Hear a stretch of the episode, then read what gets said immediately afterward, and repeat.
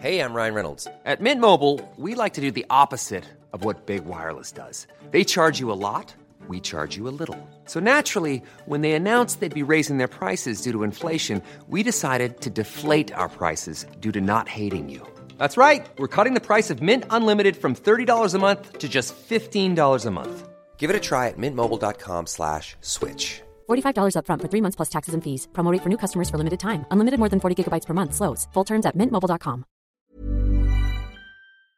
Avant de démarrer l'épisode, j'ai une nouvelle opportunité à vous présenter. Si vous vous demandez à quoi servent les étirements, comment les pratiquer, combien de temps, euh, à quel moment, et qu'en plus vous aimeriez bien gagner en souplesse et en mobilité, et même mieux récupérer après vos séances d'entraînement, eh bien écoutez bien ce qui suit. Aurélien Broussal d'Herval, que vous connaissez sans doute, préparateur physique de sportifs de haut niveau depuis plus de 20 ans, il a d'ailleurs coaché euh, des athlètes internationaux et des champions olympiques, eh ben, il a créé une formation en ligne spécifique sur les étirements.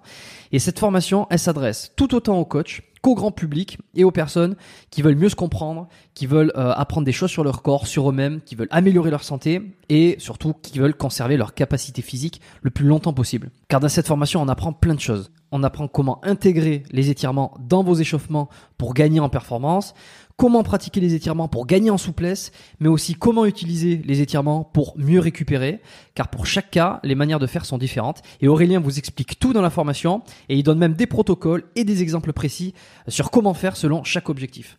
Alors non seulement il s'appuie sur la science et les études pour vous expliquer les process, les effets, euh, mais il s'appuie aussi sur le terrain avec son énorme expérience. Et franchement, cette formation, c'est du pain béni. Elle récapitule tout et devinez quoi Si vous commandez la formation cette semaine, vous avez droit à une super réduction que je vous ai encore négociée. Et en plus, vous aurez droit en bonus à une formation supplémentaire. Mais vous savez quoi euh, Je vous dis pas laquelle c'est cette formation bonus. Je vous laisse découvrir ça euh, tout seul. Pour ça, vous cliquez sur le dernier lien qui se trouve en description de l'épisode, de n'importe quel épisode d'ailleurs du podcast, ou en tapant dans votre barre de recherche biomécaniquepodcast.com slash étirement avec un S. Et il n'y a pas besoin de code à rentrer, euh, il vous suffit uniquement de vous rendre sur la page, de passer commande, le tarif de réduction est déjà appliqué et vous débloquerez automatiquement la formation bonus. Par contre, je répète, ne traînez pas, la promotion dure jusqu'au 9 juin, c'est-à-dire jusqu'à ce dimanche à 23h59 pour être précis. C'est sur le dernier lien en description ou sur biomécaniquepodcast.com slash étirement avec un S.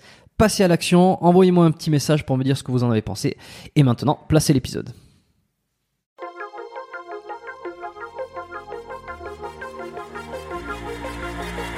Bienvenue dans le podcast Biomécanique. Je suis Jérôme Cazerolle, ostéopathe à Montréal, et dans ce podcast, je vous propose de partir à la rencontre de sportifs, d'athlètes et de spécialistes de leur domaine. Pour mieux comprendre la mécanique du corps et de l'esprit, pour vous aider à être plus performant au quotidien et surtout en meilleure santé.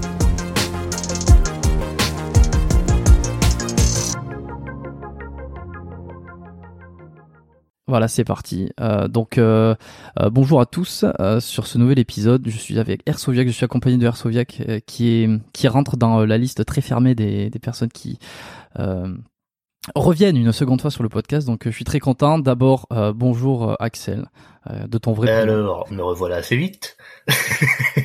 Salut Jérôme. bonjour à tous et puis merci du coup d'écouter ce podcast avec nous et puis merci Jérôme à toi de me bah, de, me, de, me réinviter mm. une seconde fois. Euh, dans ah, c'est vraiment un plaisir. Ça a bien évolué depuis l'an dernier, du coup. Tout à fait. Tout à fait. Euh, non, c'est un plaisir de te réinviter. Tu me disais justement en off que euh, tu avais écouté quelques épisodes récemment là, donc dont celui de William Sens avec qui tu collabores depuis peu. Euh, c'est ça. Julien, Julien Vénesson que, que t'as pas encore écouté mais que je te conseille d'écouter. Et alors c'est assez marrant parce qu'on discutait de ça juste avant que je lance sur le petit bouton rouge euh, d'enregistrement. Euh, tu m'avais dit quels épisodes tu avais mis de côté pour les écouter euh, la prochaine fois. Ouais. Et, et Julien Vénesson, ben moi je te le recommande vraiment. C'est un épisode qui a été vraiment apprécié, beaucoup apprécié. un peu moins côté sportif. J'espère que je vais le recevoir. On devait faire un épisode 2 et euh, on n'a pas encore eu l'occasion de le faire. J'espère qu'on va le faire, qui sera plus orienté sur les sportifs, euh, la complémentation pour sportifs, euh, performance. Ouais. Bah, moi d'ailleurs, je l'ai connu comme ça via Superphysique avec son livre La nutrition de la force. Euh, je l'ai du coup, j'ai du coup, j'ai commencé à le suivre en fait sur son site, donc lire les articles. Alors à l'époque, il était à fond sur les œufs expliquer pourquoi les œufs entiers de bonne qualité, donc bio ou plein air, euh, c'était bien pour la santé, la testostérone, la force, la récupération, etc. Euh, et après il y a eu le paléonutrition. Ouais. Et, euh, et, puis là, il, il, a eu une période aussi où il montrait énormément de données euh, sur la vitamine D3, donc c'était la seule source euh, fiable d'informations sur les recherches scientifiques sur la vitamine D3, le cholécalciférol euh, française, parce que moi toutes les autres infos que j'ai eues, euh, du coup un peu en avance par rapport à lui, enfin par rapport pardon par rapport à une audience francophone, c'était parce que je suis aussi anglophone et que donc je pouvais aller chercher des, experts anglophones qui sont légèrement en avance par rapport à la France, voire même des fois très en avance. Et, euh, oui, donc c'est vrai que Julien Venesson, au niveau francophone, c'est l'un des rares qui parle de beaucoup de choses euh, dont personne n'a accès en fait quand c'est pas euh, quand c'est pas en anglais. Donc oui, très très bien. Puis même au niveau des vues, je vois la plupart de tes podcasts, euh, c'est du il y a du 1000, 2000 vues. Avec euh, Julien, ça fait presque ouais, sur YouTube. Effectivement, je pense mm. niveau qualité, c'est du pas mal, ouais. Ouais, sur YouTube. Oui, pardon, mm. YouTube. C'est vrai, ouais. Bah, c'est vrai que YouTube bénéficie parfois un petit peu de, de mm, espèce de boost de l'algorithme, donc certains épisodes euh, montent plus que d'autres.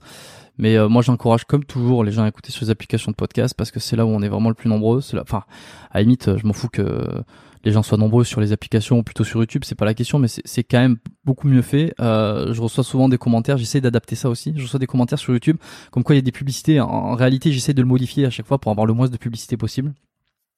Euh, mais si vous n'aimez pas la pub, si vous n'avez pas envie de rester sur un écran, euh, sur un écran vidéo alors qu'il n'y a pas de vidéo, j'encourage à d'aller sur les Apple Podcasts, Spotify, Google Podcasts, même No Minute, la super application développée par Max. Euh, que j'avais eu sur le podcast ici. Donc une application euh, spécifique, enfin, spécifique, tout ce qui est euh, sport, il y a du développement personnel, préparation physique, tout ça. Voilà, je lui fais un petit peu de pub. Alors on a plongé complètement dans, dans l'épisode là directement en démarrant. On va quand même rappeler un petit peu tout ça. Donc Ersoviac, Axel de ton vrai prénom. je t'avais reçu, c'était en pleine période de confinement, premier confinement au milieu de l'année 2020. Euh, c'était mars ou avril, je crois. Pour un super épisode euh, numéro 17. Pour ceux qui ne l'ont pas écouté, euh, j'encourage tout le monde à aller y jeter une oreille. C'est un épisode qui avait été énormément apprécié. On m'a souvent réclamé, euh, on m'a demandé ah ça c'est c'est vraiment un super c'est un super gars, c'était un, très bon épisode. Pourquoi tu mens comme ça C'est quelqu'un qui est extraordinaire. non, en dehors de ça, non, c'est vrai qu'on m'a quand même réclamé un deuxième épisode. Souvent on m'a dit ah ça serait bien si tu pouvais réinviter Arsoviac. Donc ben c'est chose faite aujourd'hui, je l'avais euh, dans le coin de la tête.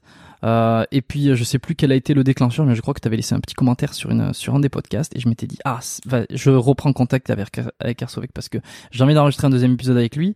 Euh, il y a plein de thèmes euh, que je m'étais noté la dernière fois qu'on n'avait pas abordé et qu'on va essayer d'aborder aujourd'hui. Tu disais en off justement que ce que tu avais bien aimé notamment dans le podcast de Will, c'était qu'on on avait on avait creusé un petit peu plus, on était allé sur pas loin de deux heures d'enregistrement. Alors ça peut refroidir certains. Il y en a qui se disent euh, bah c'est trop long, euh, il y a trop de détails, il y a trop de trucs, mais mais au final moi c'est ce que j'aime bien faire et puis c'est ce que euh, beaucoup me disent qu'ils aiment bien, dont toi t'aimes bien ce format d'aller creuser un petit peu plus loin que que ce qui se fait habituellement. Ah oui tout à fait oui oui parce que moi tes podcasts je les écoute pendant mes séances de sport ou pendant le chemin pour aller à la salle de sport. Hmm. Donc euh, moi quand ça dure une heure, une heure et demie, deux heures, ça me va tout à fait parce que ça me permet d'avoir euh, euh, quelque chose en fond que j'arrive à écouter en même temps que je fais mes séries. Donc d'ailleurs j'ai une question par rapport à ça. Est-ce que t'as pas du mal à te concentrer? Parce que moi ça m'arrive d'écouter les podcasts, mais surtout pendant ma, ma, période d'échauffement. Avant, avant que je fasse ma vraie séance de sport, d'entraînement.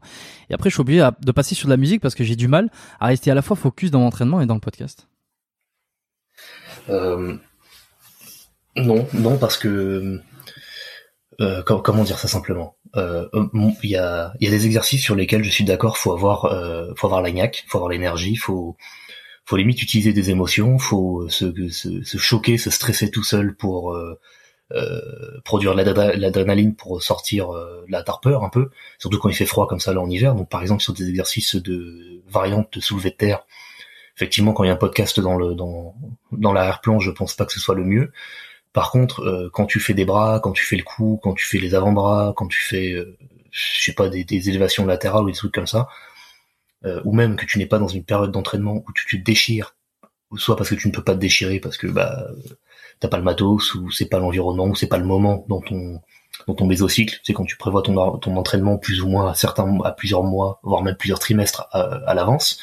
Euh, si c'est pas un moment où tu dois absolument t'éclater sur une seule série ou être euh, dans la zone entre guillemets euh, pour t'entraîner dur, sans pour autant te, comment dire, sans pour autant brasser du vent, je vois pas le souci en fait à avoir un truc à écouter derrière parce que C'est un peu le principe que les anciens Grecs appelaient l'arrêté, donc ça s'écrit comme arrêté mais juste avec un R, ce qui était d'avoir une activité plus ou moins physique, sportive, et en même temps d'avoir une activité plus ou moins intellectuelle.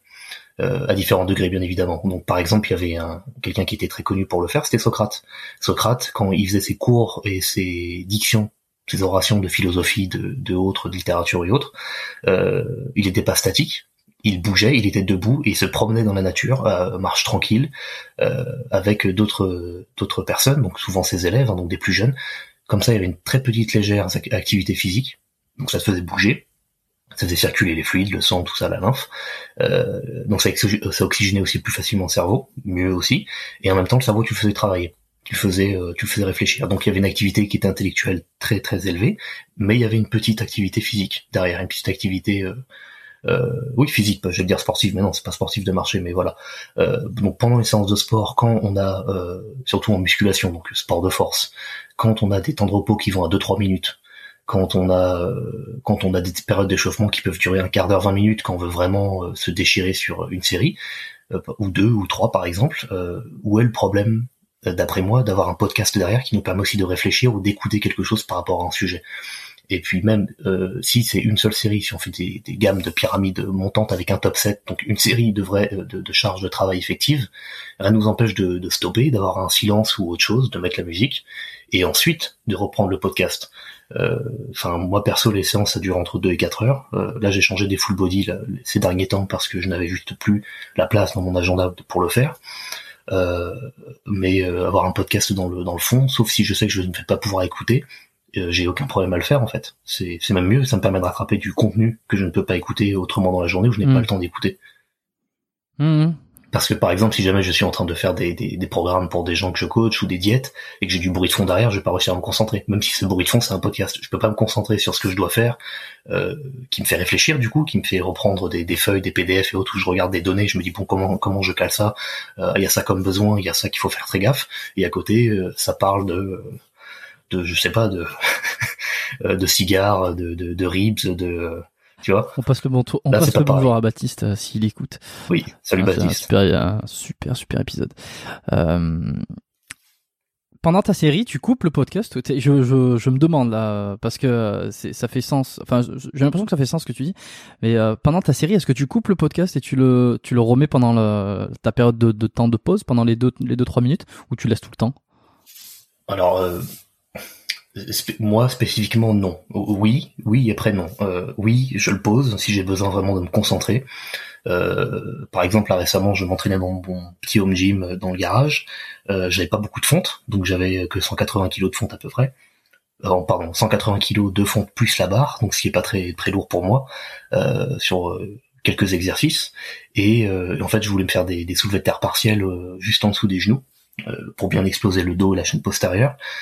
Euh, et donc j'utilise un, élastique orange, et cet élastique orange quand il est doublé, il te rajoute dès le départ 80 kg environ de tension élastique. Donc même pas de la charge de mort, de la tension élastique qui te tire vers le bas.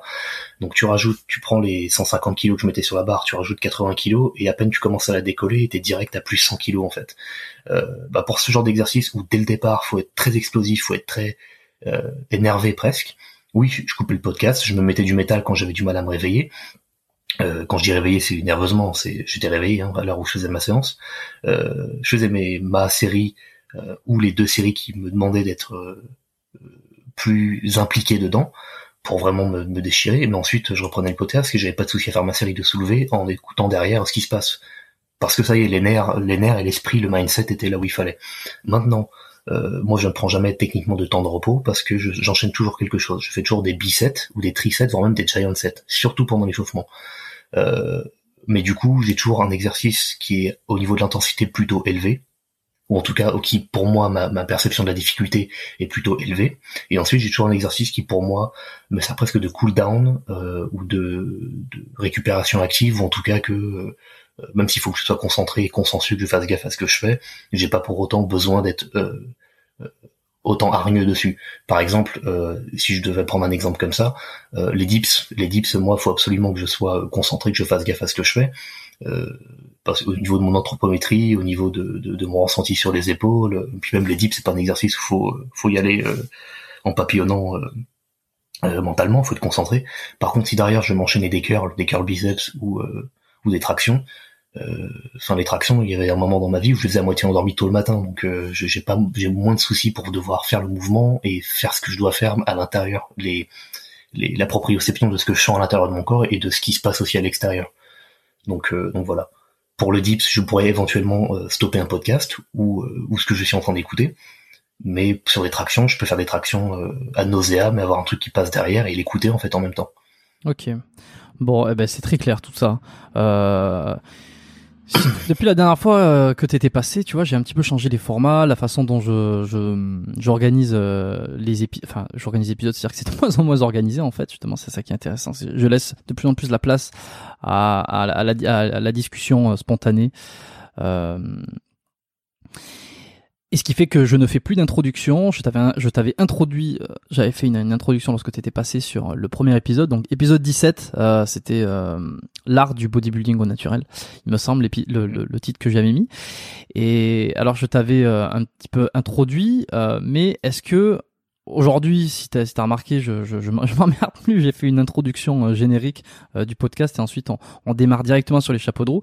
Et je demande toujours euh, à mon invité de se présenter. et je suis curieux de savoir comment tu te présenterais. Voilà. Pour ceux qui te découvrent aujourd'hui, qui sont arrivés sur le podcast il y a quelques épisodes, qui n'ont pas écouté l'épisode numéro 17, à qui ils ont affaire aujourd'hui bah, la flemme, hein, ils posent, ils vont regarder le premier. Hein. Bah, écoute, euh, je m'appelle toujours Axel, euh, bah, j'ai 25 ans, je suis coach sportif, euh, diplômé de ISSA, donc c'est un institut américain. là, actuel, il y a très récemment, j'ai été aussi diplômé d'une formation de diététicien sportif par les mêmes ISSA. même si je m'occupais déjà avant de la diète de mes de mes poulains parce que je travaille en ligne majoritairement. Euh, alors je me souviens, il y avait une histoire, c'était la première séance de muscu qu'on faisait, c'est ça? Pour se présenter. Bah, alors euh, ouais, c'était ma première question que je posais. J'ai arrêté de la poser celle-là. Ça m'arrive de temps en temps quand je reçois quelqu'un qui est qui est dans le milieu du body ou du, du sport, mais euh, ça servait de référence. Ok, bah enfin moi ma première séance du coup c'était le 17 juin 2012 et c'était une séance d'eau. Voilà, c'était une séance d'eau et j'ai fait aussi un peu les épaules. Et euh, jusqu'à aujourd'hui, c'est toujours les, mes muscles préférés à mm. travailler avec les fessiers et les, et les cuisses, mm. surtout les quadriceps. Ouais, c'est voilà. ce que tu avais dit euh, un petit peu. Euh, la dernière fois qu'on s'était eu, donc euh, t'étais à Vancouver en fait. T'avais, euh, tu t'étais expatrié dans un sens. C'est ça, oui. Bah, c'était ce qui, faisait, ce qui faisait qu'on avait un, un, un, espèce de point commun parce qu'on était sur le même territoire. Moi, je suis à Montréal, toi, t'étais à Vancouver, donc ouais. partie toi anglophone, moi partie plus francophone. Alors, qu'est-ce qui s'est passé euh, pour toi depuis notre dernière entrevue? Alors, depuis notre dernière entrevue, ce qui s'est passé, c'est qu'il y a eu un confinement qui a duré et duré, avec une euh, situation mondiale qui a fait qu'il y a beaucoup de choses qui ont été restreintes, d'autres qui ne sont plus possibles. Euh, donc moi, au Canada, j'étais venu pour, je vais dire un second départ, mais sans entre grosses guillemets, c'est juste que j'en avais ma claque de tourner un peu en rond en France au niveau professionnel. j'en avais marre aussi de l'état d'esprit, surtout au niveau de l'Île-de-France, parce que j'ai vécu euh, la majeure partie de ma vie en Île-de-France. Quand tu dis, excuse-moi, je, je, vais, je vais te couper un petit peu de temps en temps, euh, parce qu'il y a des choses où j'ai envie de rebondir, je trouve ça intéressant. Euh, quand tu dis je tournais en rond en France, euh, c'est-à-dire? C'était au fait au niveau professionnel, parce que je voulais m'émanciper, je voulais avoir ma petite vie tranquille, faire ce que j'ai envie. Euh, par, par là, j'entends euh, vivre de, de, de, mes coachings, euh, faire mon sport, aller à la salle, enfin voilà quoi. et dans le monde du travail, du coup, j'ai fait des petits boulots. J'étais dans la restauration, j'ai fait de la vente, j'ai fait du commerce, voilà. Et en fait, il y avait toujours il y avait toujours un truc qui n'allait pas à chaque fois. Et, euh, et autant des fois je peux comprendre qu'au niveau de l'apparence, au niveau peut-être aussi de, de ma diction ou même de mon caractère, ça peut ne pas plaire à certains. Et là, il y avait toujours un problème dans le sens où j'avais l'impression qu'à chaque fois, parce que je ne rentrais pas forcément dans le moule sur certaines choses, donc bah, par exemple la coiffure, hein, j'ai les cheveux très très longs, euh, la barbe, actuellement il y a la mode là des barbes courtes, mais c'est peut-être un centimètre max de, barbe. Moi j'ai toujours, euh, à partir du moment où je l'ai laissé pousser, c'était direct 3-4 centimètres euh, etc., etc. Donc on m'a toujours repris euh, sur ma manière de m'habiller, alors que je m'habille normalement, c'est juste si en dessous il y a des muscles et pas forcément le, le, t-shirt il va pas être euh, il va pas être défini de la même manière. Pareil pour un jean, euh, je mettais pas des Converse, je mettais Doc Martens, enfin tu vois ce genre de choses là. Euh, mais je fais le travail, hein, c'est pas le souci. Mais à chaque fois il y avait un problème. donc la dernière fois que j'ai eu un emploi salarié. Du coup, ça remonte à ça remonte à 2019. Et en 2019, j'étais co-responsable de boutique de compléments alimentaires. J'avais fait ça pendant six mois. Euh, et en gros, on m'a, j'ai été viré pour faute grave parce qu'à un moment dans une caisse, euh, il manquait 100 euros. Euh, et on m'a dit que je les avais volés ou en tout cas que c'était ma faute. Euh, voilà, donc c'était dans une boutique où j'avais fait un remplacement parce qu'un gars n'était n'était pas là, il avait son, son fils ou sa fille, je sais plus, qui était malade. On m'appelle la veille à 22h30. On me dit tu peux, j'ai dit ok parce que mon responsable c'était un super gars. Euh, et au final, je me suis viré pour ça, alors qu'il n'y a pas eu d'erreur, il y a des caméras partout. Enfin, j'étais au téléphone avec le gars pour faire ma, ma fermeture de caisse, et c'était un job que j'aimais beaucoup. Et je me suis dit, enfin, quand même, faut le faire. C'est le, ça doit être le sixième emploi que je fais, et au final, on me vire pour un truc, euh, je sais même pas c'est quoi, je sais pas ce que j'ai fait, ou, euh, ou, on n'aime pas ma gueule ou autre. Bref. Euh, et d'ailleurs, ce, ce truc-là, je voulais le traîner au prud'homme, mais j'ai pas pu. Enfin bref, moi j'en ai ma claque de tout ça, cet environnement très anxiogène, très euh, très nerveux, très étriqué. L'esprit français de manière générale, je le trouve très étriqué par rapport à d'autres esprits dans le monde. Euh, je trouve que, euh, par exemple, l'esprit un peu germanique, il y, a une, certaine méritocratie qu'on retrouve chez les anglo-saxons, c'est-à-dire bah prouve-moi que tu sais faire les choses, même si sur le papier t'as pas l'air de, grand chose, et puis si je vois que tu sais faire les choses, bah en fait ok, je te prends au sérieux. Donc, dans ce cadre-là, je m'étais dit bon, j'en ai marre, j'ai envie de me barrer. De toute façon, je ne vois pas faire ma vie en France je me vois pas avoir des enfants et les élever en France. Où est-ce que je vais? Là, on est en 2019 à ce moment-là, 2018, 2019. 2019, on est euh, printemps 2019. Donc à ce moment-là, je me dis bon, euh, regarde ailleurs, en sachant que j'avais déjà visité, j'avais déjà euh, visité certaines parties du monde, surtout en Europe, et que j'avais déjà posé en atelier de sculpture, ce qui m'avait permis de voyager. J'avais été en Finlande, j'avais été deux fois en Italie dans la campagne florentine, j'avais visité Florence, j'avais visité euh, euh, Sienne. J'ai déjà vu euh, un bout de l'Allemagne, j'ai vu un bout de la Belgique, enfin bref voilà. et je suis d'origine majoritairement portugaise, donc j'ai été, il y a une maison familiale au Portugal. je me suis dit bon, ok, voyons voir ce qui t'attire là comme ça au pif. donc il y avait les États-Unis, il y avait le Canada, il y avait la Nouvelle-Zélande et il y avait la Suisse. Voilà. Parce que toi aussi, il fallait quand même que tu te poses la question de par rapport à ta, à tes, à tes skills, à, tes compétences et tes diplômes, si c'était reconnu, si c'était euh, équivalent, quoi. Voilà, c'est ça. Il y a l'équivalence et la, la, reconnaissance des diplômes. Euh, il y a euh, la situation, on va dire, euh, globale, géopolitique, entre guillemets, du, du, pays, et puis même comment ça se passe à l'intérieur. Et même si sur certains pays, bah, comme le Canada, par exemple, le Canada, c'est 11 fois la France, euh, la Colombie-Britannique à elle seule, c'est la taille, c'est la superficie de la France à quelque chose près. Bon, euh, c'est vrai que c'est pas, c'est pas les mêmes euh, ordres de grandeur si on prend ces, ces deux pays-là, par exemple, États-Unis et Canada. Bon, moi je me suis dit, à partir du moment où c'est un pays où, au niveau du sport, il y a une mentalité de, c'est bien de faire du sport, en tout cas plus qu'en France, parce qu'en en France, tu fais de la muscu, t'es un, une bête de foire. Par contre, tu fais du vélo, de la natation et du foot, t'es un héros. Ça, c'est des trucs que j'ai jamais trop compris. Mais bon, chacun, euh, chacun, chacun fait comme il veut et euh, où il veut. Euh, moi, je voulais un truc qui reconnaît plus la musculation. La musculation avec un M majuscule qui inclut tout. Donc, euh, haltérophilie, powerlifting, bodybuilding, crossfit, gymnastique, enfin, tout, on s'en fout. Euh, et donc je me suis dit bah Canada et États-Unis c'est quand même c'est quand même pas mal. Surtout Canada, ça, au niveau bodybuilding, ça monte de plus en plus. Euh, il suffit de voir le dernier Monsieur Olympia pour ça. Mais, mais juste euh, toi à ce moment-là, ton objectif euh, c'est c'est devenir pro? Enfin juste pour expliquer, c'est devenir pro, faire ah, la oui, compète? L'objectif, c'est de pouvoir faire coach et de vivre de mon activité de coaching parce que c'est ce que j'aime, c'est ce que j'ai envie de faire. Euh, si je pouvais faire ça à temps plein, voire même 60 heures par semaine, je serais très heureux. Euh, ça me dérangerait pas de passer ma vie et mes nuits dans une salle de sport à coacher des gens ou être sur un ordinateur, à faire des programmes, à parler à des gens, euh, leur expliquer des choses pour que euh, qu'ils se sentent mieux, qu'ils atteignent plus facilement, plus rapidement leurs objectifs, euh, qu'ils prennent plus facilement confiance en eux, etc.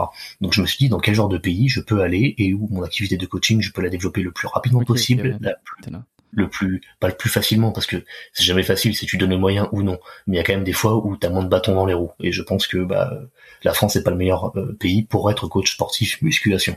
OK, est-ce que tu avais dans un coin de ta tête quand même l'idée de te développer en ligne? Parce qu'on voit que tu avais euh, avais une avais une chaîne ou peut-être que tu l'as développé après une chaîne YouTube, euh, un site web etc. et c'est de plus en plus la mode au final de pas tant être coach sportif sur le terrain mais de développer son réseau en ligne pour faire du coaching à distance, etc. Et est-ce que ça, c'est quelque chose que tu avais pris en compte euh, à ce moment-là? Euh, Parce que pour le coup, finalement, le lieu, l'endroit a un peu moins d'importance si tu si as cette idée-là. Tu vois? C'est ça, absolument. Euh, bah en fait, moi je m'étais dit que c'est c'est c'est le comment dire? Faut, faut faire les deux. Simplement, faut faire les deux. Euh, ouais, c'est-à-dire que c'est ça, c'est que tu commences pas direct en ligne euh, à, partir de rien parce que ça met du temps. Tu, tu, voulais avoir une espèce de transition comme ça où tu travailles en salle, tu développes ton coaching et en, parallèle tu développes euh, ton ton réseau en ligne, ta chaîne YouTube, etc. Je... C'est ça, parce que c'est plus même si le, le comment dire, j'allais dire l'opportunité, mais c'est pas ça. L'opportunité, elle est là. Hein. Il y a plein de coachs, même des gars qui font un travail euh, juste misérable, qui sont là et qui arrivent à même en vivre. Euh, il y a des gars qui sont des, des, des fake natifs, des gens qui se disent naturels mais qui ne le sont pas. Ça se voit quand tu as l'expérience, ça se voit. Euh, mais du coup, ils ils font leur business sur des gens un peu plus crédules, même s'il y a tout ça. Au niveau online, au niveau des revenus que tu peux avoir, je pense, ou même au niveau de la simplicité de la vie que tu peux avoir au niveau de l'organisation et autres, c'est il y a un potentiel qui est vachement plus développé que celui que tu peux avoir si tu es coach physique. Peu importe si c'est ta salle de sport, si c'est la salle de sport avec tes salariés, euh, peu importe si tu es euh, euh, à ton compte et que tu coaches tes gens à certains endroits, même si c'est une seule salle ou plusieurs salles, le potentiel est moindre, il y a plus d'investissement au niveau du temps. Par contre, au niveau de l'expérience, il n'y a pas mieux, tu es sur le terrain s'il y a pas mieux, t'es sur le terrain, donc tu peux voir des choses que tu ne verras jamais online, même si tu, euh, comme ce que je fais, hein, comme même si j'harcèle mes poulains à chaque fois, je leur dis mais filmez-moi vos séries, montrez-moi, et ta série de squat, tu me la filmes de devant, de côté, de derrière, de trucs, et, tant que je suis pas sûr à 200% que tu fais bien ton mouvement, je veux que tu me le montres. Bon bah ça, quand t'es en face de la personne, y a pas de souci. Si tu veux tourner autour pendant qu'ils font les séries, tu fais. Euh, si tu veux te pencher, si tu veux regarder un peu plus par au-dessus, enfin tu vois, tu tu peux gérer. Je dis pas qu'il faut le faire, hein, absolument. C'est juste que voilà, quand tu veux être sûr, tu veux être sûr, quoi. Mais c'est intéressant ce que tu dis là parce que moi ça me rappelle euh, certains euh, formateurs euh, en, en, business, en marketing. J'en suis quelques-uns. Certains j'accroche, certains j'accroche pas. Mais il y en a beaucoup qui disaient, par exemple, tu vois que avant de créer un truc en ligne, avant de faire une formation générique, s'enregistrer euh, en vidéo pour apprendre euh, aux gens à faire ceci, cela, euh, l'étape coaching juste avant, que ça soit dans n'importe quel domaine, hein, que ce soit du, du coaching sportif, du coaching, c'est un peu la mode là du développement personnel, coaching de dans tous les domaines. de prendre des gens en coaching, ça permet de voir les vraies problématiques, les vrais, les vrais obstacles qu'il va y avoir pour ensuite vendre quelque chose qui va pouvoir être un peu plus scalé Là, ce que tu ce que tu dis, euh, ça confirme un peu cette idée cette idée là quoi. C'est que sur le terrain, c'est là où tu vois tout ce qui se passe et que tu prends le plus d'expérience pour ensuite, si tu veux, amener ça euh, à une échelle supérieure quand tu vas vouloir créer du contenu sur internet, quand tu vas vouloir créer peut-être des programmes ou peu importe, euh, d'avoir cette expérience de terrain, ça ça va ça va te permettre déjà d'avoir des produits ou des services en ligne qui vont être de bien meilleure qualité. Et en plus de ça, tu vas être mieux capable de les vendre parce que comme tu auras été au contact de la enfin des personnes en question, euh, de leurs problèmes, tu vas pouvoir mieux communiquer sur tes services parce qu'ils seront, tu, vas pouvoir mieux leur montrer à, quel point ils sont adaptés à eux. Euh, c'est ça, oui, exactement. Exactement. Euh, alors au niveau des formateurs en ligne que tu suis, je, pense savoir, je, pense voir certains que tu suis, je pense. Dis-moi, vas-y. Bah, on est libre sur le podcast, on peut citer qui on veut. Euh, il y, a du Dan Locke, je pense, là-dedans, dans ce que tu as dit. Comment tu dis? Dan Locke, de Danny. Tu... Dan non, bah, je, non, je connais pas. alors, si c'est les Américains, je suis pas, pas beaucoup d'Américains, quelques-uns, mais. Euh... Pas du tout, c'est un Canadien. Ok, bon. bon, pas raté, hein, c'est pas grave, hein, comme ça arrive. Hein. Ça, arrive au, ça, arrive aux, meilleurs d'entre nous, oui. ouais, mais au fait, en, tout cas, oui, l'idée de base de se dire, bon bah, euh, d'abord, je, je, je, je, prends le, le, je pars vraiment du bas du panier pour me faire une expérience et ensuite je me débrouille pour la montrer en avant, la euh, montrer à quel point c'est qualitatif et puis surtout moi aussi, moi je fais en sorte d'apprendre le maximum en un minimum de temps, d'être une éponge et d'absorber tout ce que je peux pour ensuite montrer bah oui regardez je suis peut-être pas le top du top mais regardez j'ai tout ça, j'ai fait tout ça, je suis capable de faire ça euh, si tu es tel type de profil euh, bah moi je peux tout à fait travailler avec toi sans problème. Oui c'est un peu l'idée de base que j'avais moi. Ok, donc tu euh, alors sur tous les pays euh, que tu as choisis, euh, tu décides finalement de, le Canada en fait. Et alors pourquoi, comment ça tu choisis le Canada? Est-ce que concours de circonstances et pourquoi Vancouver? Concours de circonstances et pourquoi Vancouver? Parce que je ne voulais pas alors j'ai vu certains groupes Facebook. Hein, alors je suis désolé, là c'est peut-être le gars qui, c'est peut-être le gars qui se fait des, préjugés avant même d'avoir pu y aller. Mais moi j'ai jamais été au Canada avant, d'accord? J'ai jamais fait une seule ville. J'ai jamais parlé. Euh, enfin si j'ai parlé des Canadiens, mais j'ai jamais pu euh, voir comment c'était vraiment au pays. Par contre, s'il y avait bien un truc que je ne voulais plus voir, au moins pendant un temps, c'est des Français qui se plaignent. voilà. Donc je ne voulais pas aller au Québec. Parce que au Québec, je sais, j'ai vu, j'ai lu partout, mais vraiment partout, hein, des blogs, des sites, des vidéos YouTube, des, des, témoignages et autres, c'est que les Français arrivent là-bas et ils pensent qu'ils arrivent chez des cousins et qu'ils mettent les sabots sous la table et que tout va bien se passer. Ils se rendent pas compte qu'ils sont dans un autre pays qui a évolué totalement différemment euh, depuis que euh, euh, bah depuis le c'est quoi c'est le 18e siècle un truc comme ça. Où il y a un peu de vrai là-dedans ouais. il y a un peu de ouais, ouais, les premiers français sont arrivés les Landry, les, les euh, je sais plus le nom de famille, j'ai un trou de mémoire, mais enfin bref, il y a des familles entières de Français qui sont partis là-bas, d'un peu partout de la France. Il y a des Valières, des, des, des ouais, des Landry, je sais plus les autres, les autres noms de famille, qui vivent des bûcherons, trappeurs, chasseurs et autres. Le pays a évolué d'une manière totalement différente de la France depuis. La situation géopolitique, la situation socio-économique n'ont rien à voir. C'est pas la même chose. Et eux, et les Français arrivent là-bas en se disant, c'est les cousins. Oui, un peu comme si euh, il partait, euh, il partait dans une région différente de la France. Ouais, voilà, c'est comme si tu t'étais, euh, je sais pas, t'es l'exemple pour l'exemple, je sais pas, t'es t'es de la Creuse ou du centre, tu vas en Corse et tu te dis c'est les mêmes personnes, ben mais non, c'est pas pareil c'est pas pareil. je, je, suis assez d'accord. Euh, je suis assez d'accord. Au final, euh, bon, ça fait trois, plutôt un peu plus de trois ans que je suis à Montréal, donc euh, j'ai une certaine expérience. J'ai habité pendant deux ans dans le quartier réputé pour être un quartier de français, mais en fait, c'était pas un choix délibéré de ma part quand je suis arrivé, quand je me suis installé. Mhm. C'est que je trouvais le quartier qui s'appelle le Plateau, pour ceux qui savent, le Plateau Montréal qui est, euh, je trouvais hyper euh, hyper attrayant en fait. Euh, J'aimais beaucoup l'architecture, etc. Et c'était pour avoir visité un petit peu tout ce qu'il y avait, enfin pas tout, mais on va dire les les, les quartiers entre le centre-ville, entre le, le, bon le vieux port, mais le vieux port est très cher, le centre-ville aussi. Quand t'arrives, c'est c'est un, un peu plus difficile. Euh, le plateau. c'était ça faisait partie des endroits je me suis dit que c'est là que j'ai envie d'être parce que c'est pas très très loin du centre-ville j'ai l'impression d'être près d'un petit peu tout euh, et en même temps, il y a, euh, il y a comme un, c'est très, c'est très euh, c'est très vite quartier quoi dans un sens et effectivement je me suis installé là et je me suis rendu compte au fur et à mesure et puis ça allait très vite hein. et ensuite on me chambrait et puis j'en rajoutais euh, que c'était voilà c'était vraiment le la place où les Français étaient le plus. Euh, ce qui est vrai hein, euh, les Français vont sur le plateau. Alors est-ce que les Français vont sur le plateau parce qu'il y a beaucoup de Français et donc ils se retrouvent ou alors est-ce qu'ils sont naturellement attirés et ce qui fait que que la population de Français grandit là sachant que tous les Français ne sont pas que au plateau hein, évidemment. Je te rejoins un petit peu sur le fait de, de, de l'idée de se dire qu'on que au départ c'est un peu on a l'impression qu'on qu'on va dans une dans une région différente. Enfin, c'est les cousins, quoi. Comme tu dis, je, suis assez d'accord. Euh, après, on pourra peut-être en, discuter euh, un petit après. Je sais pas si, si c'est des choses qui sont très intéressantes pour tout le monde. Mais, euh, mais quand, je te laisse continuer à limite ton raisonnement parce que euh, il est sympa. Donc toi, tu vois finalement qu'il y a beaucoup de Français. T'as envie de t'éloigner de cette mentalité-là. Je tiens juste à préciser que c'est pas, c'est pas, il y a pas 9 Français sur 10 quoi. C'est, c'est, on est nombreux, mais bon, on n'est pas, on n'en croise pas non plus genre. Bon, on en croise un peu quand même. Ouais.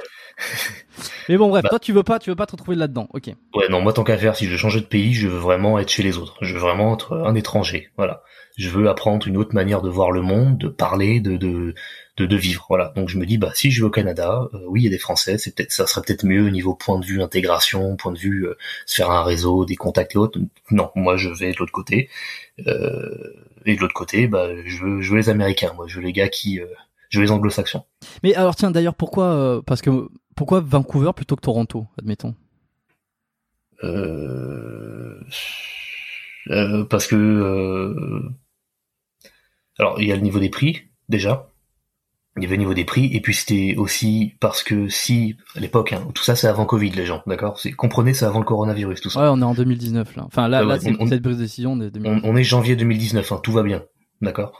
Euh, c'était aussi dans l'optique, parce qu'au niveau Vancouver, si tu regardes au niveau de la latitude, c'était aussi en optique, euh, parce que je suis modèle aussi à côté, je suis modèle pro, j'ai une agence.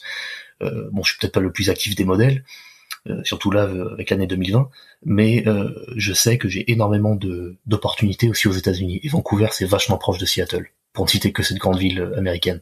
Donc je me suis toujours dit, moi, si je vais au Canada, pour X ou Y raison ça ne marche pas, pour X ou Y raison j'ai des occasions d'aller aux États-Unis pour faire euh, autre chose, hein, euh, parce que la Californie je voulais la voir, parce que j'aurais bien voulu faire un petit bout de Texas aussi, parce que euh, j'aurais bien été voir aussi Chicago, New York et toutes ces grandes villes que je vois toujours dans des films ou des cartes postales autres que je n'ai jamais vu moi en vrai. Bah, je me suis dit bah je suis à côté en fait, c'est, peut-être plus facile. et bah du coup je me suis dit Vancouver c'est bien. Hmm. C'est réputé pour être une, une, super belle ville. J'ai pas eu l'occasion d'y aller moi à Vancouver encore. Je suis allé faire un tour à Toronto. C'est grand. On appelle ça la petite New York. Euh, mais Vancouver, j'ai pas vu. Par contre, on dit souvent que c'est incroyable, qu'il y a la mer et la montagne, qui fait souvent beau, qui fait pas très froid l'hiver, etc. Oui, bah c'est tout à fait vrai. À chaque fois, il y avait des gens sur Instagram, des amis, euh, qui demandaient alors ça va, pas trop froid, tu gèles pas trop? Et j'ai dis mais mec, il fait la même température. Euh, j'ai même plus, il fait même plus chaud qu'à Paris là en fait. euh, oui, c'est vrai que Vancouver et la montagne, peu importe où vous êtes dans la ville de Vancouver, à quelque chose près, parce que la ville se fait, la ville est construite en hauteur. C'est-à-dire qu'il y a un quartier qui est vachement plus haut que les autres quartiers et vous descendez progressivement et autres. Euh, à savoir aussi que si vous êtes français, euh, bah, comme Jérôme et moi, euh, vous êtes habitué sûrement à des villes où il y a peut-être une allée principale, mais après c'est très tortueux, c'est des petites rues qui tournent, sinueuses et tout, c'est partout. Euh, moi, à Vancouver, et puis de manière générale, quand, je vois les, les plans des villes américaines, là-bas c'est carré. Oui, c'est que des c'est que des blocs et c'est euh, tellement euh, pratique, franchement. Oui, c'est tellement pratique parce que au niveau géolocalisation, je suis pas un teubé. Euh, je suis pas le genre de gars qui se perd facilement, mais il y a quand même eu des fois où j'étais là, me froncer les sourcils, regarder autour de moi, me dire mais je suis où là en fait? Et à Vancouver, tu peux pas faire ça. C'est c'est pas c'est physiquement pas possible. Si tu sais lire, si tu sais lire les panneaux, tu ne peux pas te tromper. Euh, ou alors tu te trompes peut-être, t'as pris une allée euh, avant ou une allée trop loin, mais même avec ça, tu peux te retrouver là où il faut. Parce qu'à Vancouver, en gros, il y a deux grosses rues. Il y a la Main Street, l'allée principale, et il y a la Broadway, donc l'allée large, et elles se croisent. Et en fait, de chaque côté, tu as des avenues qui ont des noms, euh, soit de, de régions du, du Canada, donc t'as la, as la rue Québec, t'as la rue Alberta, t'as la rue Yukon, etc., etc. Et ensuite, t'as des noms de d'arbres. souvent, c'est ça qui revenait souvent des noms d'arbres. Donc, il y avait la rue des Cèdres, la rue des Pins, la rue des euh, des euh, je sais plus des euh, des marronniers, des trucs comme ça, etc., etc. Et en fait, à chaque avenue, il y avait un numéro en North, la rue, l'avenue Nord ou l'avenue Est, euh, ils mettaient un numéro. Et en fait, les numéros sont d'ordre forcément croissant. Donc, plus tu montes, plus le numéro avance, et moins t'es proche de ces grandes allées qui se croisent en croix, et plus tu descends, et plus t'es proche en fait. Et après c'est que des blocs, c'est-à-dire que c'est des carrés euh, d'habitation ou de bâtiments pro ou autre. Et en fait c'est, tu parles en bloc, donc c'est euh, le onzième bloc sur l'avenue, euh, sur la grande avenue, etc., etc. Et c'est pas possible de se perdre là-bas. Et c'est tellement bien organisé, les rues sont tellement espacées.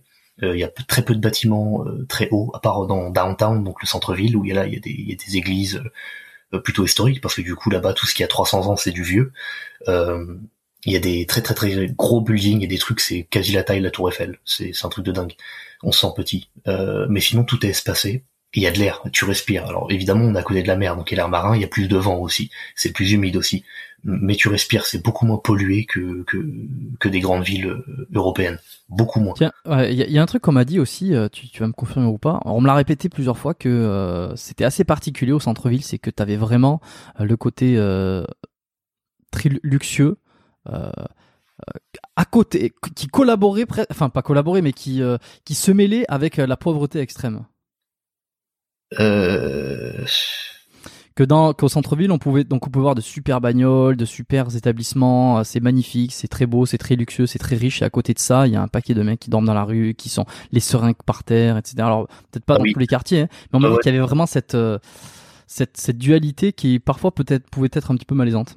Bah tout à fait, mais alors après moi j'ai été peut-être moins un peu sensible parce que du coup j'ai quand même beaucoup travaillé à Paris, donc bah Paris en fait c'est ce que tu vois tout le temps, c'est tu vas dans la gare, dans les métros, ça sent la pisse et tu vois des mecs qui dorment à côté de toi, euh, ils ont pas de chaussures, ils ont les pieds noirs. Enfin, j'étais déjà plus ou moins conditionné à ça quelque part.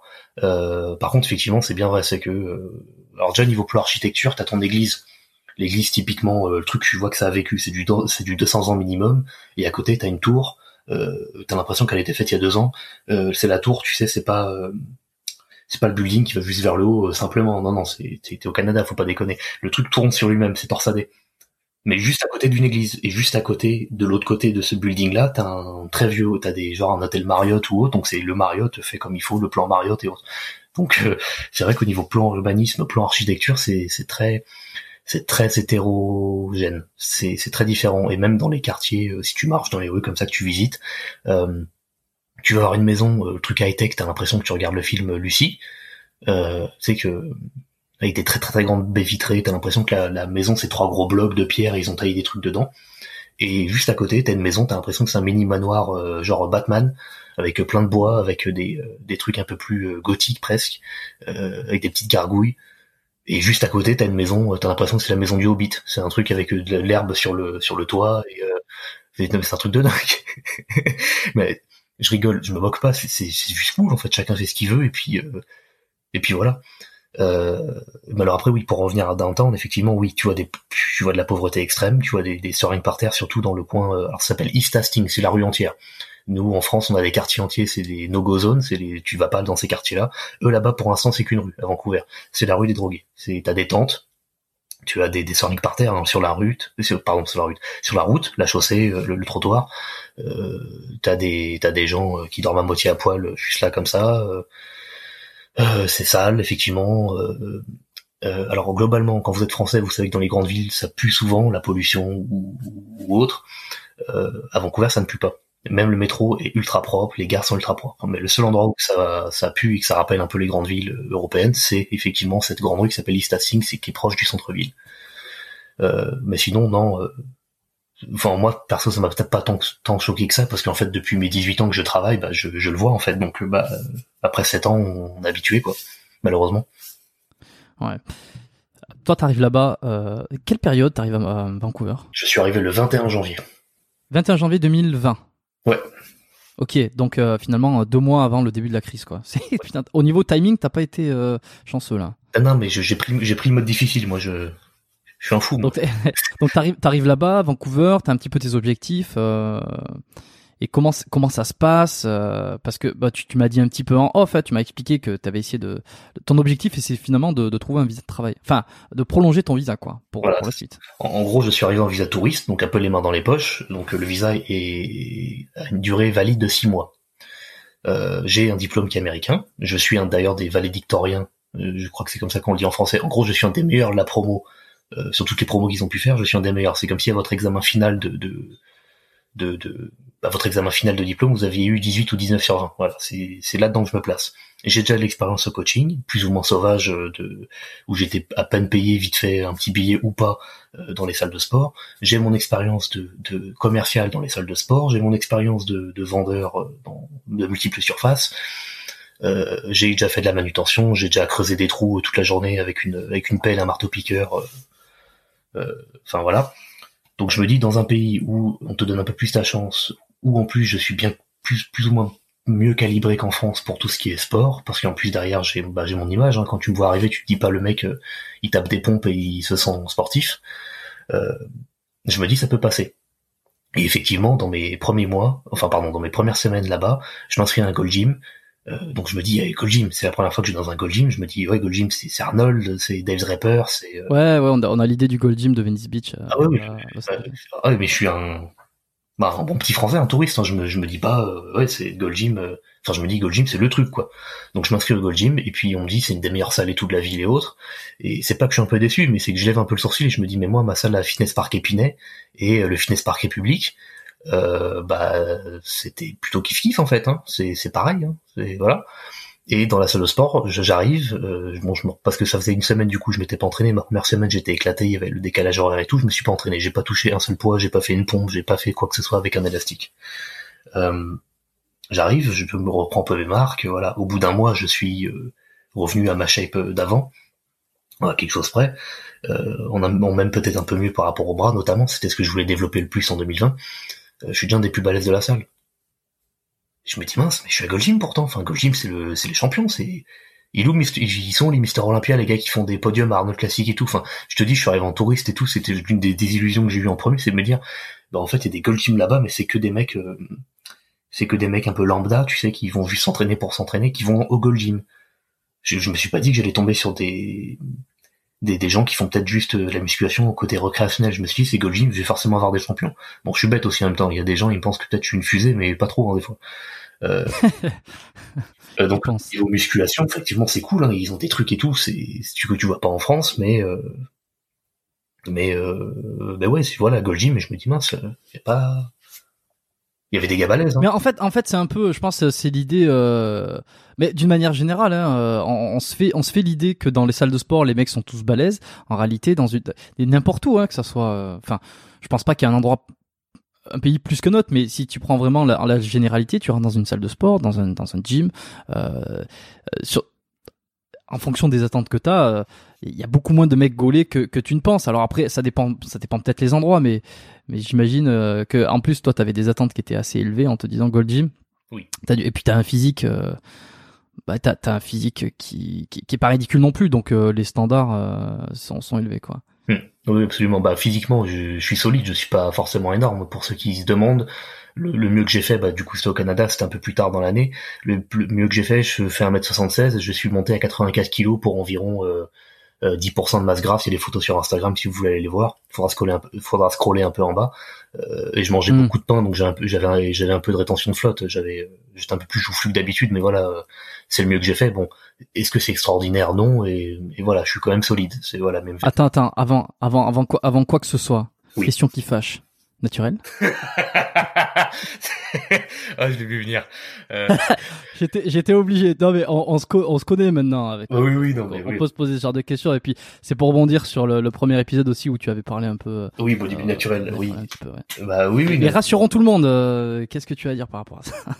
Alors, si, si par si par naturel on entend quelqu'un euh, qui mange euh, pas beaucoup d'œufs entiers et qui boit peut-être juste une, une, tasse de café par jour et qui mange pas trop de fruits et légumes, non, je suis pas naturel. Maintenant, si on parle des gens qui s'injectent des trucs euh, tous les jours, qui, qui respirent du plastique et de l'air pollué, des résidus médicamenteux dans l'eau, je suis pas naturel non plus. Par contre, si on parle juste de s'injecter des hormones, oui, je suis naturel. Ouais, c'est ça parce que la, la frontière entre euh, produits dopants, qu'est-ce qui est dopant, qu'est-ce qui est qu'est-ce qui est excitant, dopant, etc. Oui, c'est euh, assez large. Mais là, euh, effectivement, on est sur de parce que euh, pour revenir sur le truc, c'est que où, c'est que t'en es de ton idée de peut-être dans un futur tester une une cure? Parce que tu m'avais dit ça. Si jamais un jour je teste, je, je Oui, je documente le truc en mode comme le, comme le documentaire là du gars qui avait mangé McDo tous les jours pendant un mmh. mois. Euh, je documente. Ça a évolué ça dans ta tête? Bah c'est juste c'est juste que j'ai des amis dans mon entourage qui ont déjà pris des produits ou qui prennent actuellement des produits. J'aurais juste posé la question, je leur ai dit euh, tu vois comment je m'entraîne, tu vois comment je suis. Admettons que je suis en bonne santé, moi je vais juste faire un petit truc euh, à intensité moyenne. Enfin, je veux pas un truc avec des grosses doses, mais je veux pas non plus des petites doses. Je vais prendre un truc euh, voilà moyen, un truc de base. Je m'en fous, mais un truc de base bien qu'est-ce que tu me conseillerais Bon bah j'ai eu quelques noms de trucs, j'ai pu aller rechercher vite fait. Alors on m'a parlé de d'ester de testo, on m'a parlé de de de prendre du Winstrol pour sécher. J'ai dit non non moi je veux euh, euh, je veux gonfler, je, veux gonfler, je veux de la force. Qu'est-ce que je prends? Et tout le monde m'a dit d'anabol, mais avec d'autres trucs. Donc après je, je suis un novice, hein, j'ai pas cherché plus loin, j'ai juste posé quelques questions. Donc euh, voilà. Mais moi je sais que si je prends un jour des trucs, des anabolisants et que c'est pour tester, que c'est donc c'est un cycle de quoi deux, trois, quatre mois maximum à peu près. Si on compte aussi la le, le, le, PCT, le post-cycle therapy, donc ce que tu es censé faire après pour qu'au niveau de tes hormones, de ta santé, de ton bien-être aussi, ça se passe bien. Euh, on est sur du ouais du 3-4 mois, 5 mois maximum. Si j'ai bien compris, hein, j'ai des petites des bêtises. Je suis pas on, du tout. On recommande pas, hein, on est d'accord. Oui, on recommande pas. C'est juste voilà, j'ai posé la question et puis je dis bon, à ton avis, euh, quel genre de résultat je peux espérer? Bon, il y en a un, il m'a dit euh, en trois mois, même ton développé couché, que t'as du mal parce que tu le tu le tu l'entraînes pas tant que ça, c'est pas un de tes points forts, euh, même au niveau des leviers biomécaniques avec tes lombrettes, tes cage. Bon, tu prends 20 kilos dessus. J'ai bugué, je dis quoi? En trois mois, 20 kilos sur un bench? Mais, mais comment? Ouais, surtout quand ça fait des années que tu prends quelques kilos par-ci par-là sur la barre. Euh. Bah bah ouais, ouais ouais. Euh... Mais c'est ce qui se dit souvent d'ailleurs euh, sur ceux qui, qui testent des produits, qui font des cures. Euh, c'est c'est voilà, c'est c'est fou quoi. C'est fou de, de, les kilos se mettre sur la barre comme si c'était des comme si c'était des grammes. Tout à fait, ouais. Et puis après niveau physique, j'ai demandé bah globalement à ton avis niveau physique comment ça va se passer? En admettant que je réagisse, parce qu'après il y a aussi un, un truc que je ne savais pas, c'est que ta génétique peut te faire plus ou moins bien réagir aux anabolisants. Il y a des mecs qui prennent des, ils font des cures, ils ne réagissent pas ou très peu, donc ils doivent direct euh, quadrupler les, doses par rapport à un, autre mec lambda qui réagit juste euh, normalement. Et l'inverse aussi, tu prends euh, la moitié de ce que on te dit de prendre normalement et tu exploses, tu réagis super bien en fait. Je ne savais pas ça. Et, donc voilà, j'ai demandé, bah admettons je réagisse normalement, qu'est-ce qui se passe? Et tout le monde m'a dit, bah tu prends entre 7, 8, 9 kilos sec en pareil trois mois. Mais quand le mec t'a sorti, parce que ça c'est la classique, hein, le mec t'a sorti ça, euh, t'as pas eu des étoiles dans les yeux? Non. Ah non, je me suis dit j'ai découvert un cheat code. Tu sais, c'est comme si tu joues à un jeu vidéo et que tu découvres un bug qui te rend la, vie tellement plus facile. Tu te dis, tu te dis ah c'est cool, j'ai roulé sur tout Et en même temps, Oui, non, mais justement, c'est ce que c'est ce que je dis, c'est ce que je dis. Est-ce que t'as pas eu euh, cette idée de mon Dieu, mais c'est c'est exceptionnel. ah oui, je me suis dit oui, mon dieu, c'est exceptionnel, mais je me suis dit putain, c'est sale aussi. c'est attends, euh, l'an dernier, le maximum que j'ai pu faire, c'était 83 kilos, 83 et demi. Là, cette année, j'ai réussi à, à, à toucher le 84 kilos parce que j'avais un bobo au genou ici, donc je pouvais pas m'entraîner aussi fort que je voulais sur le- les, euh, les jambes. Donc ça se trouve, si j'avais pu m'entraîner correctement sur les jambes, allez, on va être optimiste, on va dire, j'aurais pu monter à 85 kilos. Un taille plus 10, presque, c'est pas mal. Et là, le gars, il me dit, en, en un trimestre, je me rajoute euh, 8 kilos, enfin... Mais c'est, mais c'est, c'est, c'est, c'est dégueulasse, c'est sale, c'est, qu'est-ce que c'est que cette sorcellerie, tu vois, c'est, euh, c'est pas possible. Tu vois, je me suis Mm. dit, bah, non, non, non, non, c'est 8 kilos en 3 mois. C'est pas, même, est-ce que même ma peau, l'épiderme, est-ce que l'épiderme, il arrive à s'adapter et à grossir en même Mm. temps que les kilos que je prends? Oui, oui, oui. Mais ça, c'est le premier réflexe qu'on devrait avoir lorsqu'on a ce genre de d'énoncé, de fait devant soi, c'est euh, elle est où l'embrouille? Ouais, exactement. C'est ok, putain, c'est exceptionnel, mais euh, il est où le revers de la médaille? Ouais. Elle est où l'embrouille? C'est un peu comme le mec qui arrive chez toi et qui te dit bon écoute, euh, moi j'ai un truc délirant, euh, t'arrêtes de bosser là, euh, t'appuies sur ce truc là et puis tu gagnes, tu gagnes 10 000 euros par mois. C'est oh c'est merveilleux, mais attends, elle est où l'embrouille là? Tout à fait, ouais, non, c'est, exactement ça. Bon l'embrouille on la connaît au final. Hein. Oui, on la connaît. On la connaît. les effets secondaires, les, les- la suite, etc. Euh, bon, ok. Ce qui fait que ça, ça va pas changer pour l'instant. Bon, en même temps, ça fait ça fait moins d'un an qu'on s'était eu, euh, Ouais, non, c'est pas, qu'on s'est appelé. Donc, euh, donc t'es à Vancouver. Alors, comment ça se passe? Tu trouves du, tu trouves du travail. Tu, enfin, tu arrives à coacher en, en salle? Est-ce que euh, euh, le Covid arrive? Comment ça se passe? Alors, euh, au niveau travail, j'ai eu trois entretiens de d'embauche. Euh, Enfin, pardon, j'ai eu trois boîtes qui m'ont pris en entretien d'embauche et pour une boîte, j'en ai fait deux des entretiens. Donc le premier, c'était un entretien euh, général, global. Le second, ils m'ont dit, bah, comme ce que je t'ai dit, hein, ils m'ont dit, d'accord, t'as l'air pas mal sur le papier, je veux voir, montre-moi ce que tu sais faire. Et c'est ce compte entretien c'était super bien passé, c'est juste que j'étais très loin, euh, que j'avais pas de voiture. Parce que là-bas au Canada, rappelez-vous, c'est un pays 11 fois plus grand que la France. Vous n'avez pas de voiture, c'est pas les transports en commun qui sont pourtant très bien. Il y a pas de retard. Si jamais il y a une panne, euh, il y a un truc qui se fait en une demi-heure pour que les bus et autres se se, se mobilisent pour gérer. Ouais. Euh, mais euh, mais c'est pas c'est à côté la France, surtout l'île de France avec les métros et autres, on, on est bien en fait. Hein. Bon, si ça fonctionnait, qu'il n'y ait pas de problème et autres, on, on serait très très bien par rapport euh, aux, aux Vancouverites. Euh, Tiens, apparemment, le pire, je fais euh, une petite parenthèse, le pire, c'est euh, c'est Los Angeles, visiblement, parce qu'il y a, il y a très peu de, de métro, et si t'as pas une bagnole là-bas, c'est tellement large, Los Angeles, Ouais. que euh, c'est réputé, en fait. Ah bah oui, Tu tu peux pas ne pas vivre à Los Angeles si t'as pas de... ah oui non, c'est le désert en plus là-bas juste à côté. Tu tu fais rien, mais je crois même qu'en vélo tu galères, hein, et même si tu pédales fort. Donc euh, non non, euh, ouais, la, vo- la voiture là-bas aux États-Unis, comprenez bien, euh, l'ordre des grandeurs fait que on- tout est dix fois plus grand. Tout.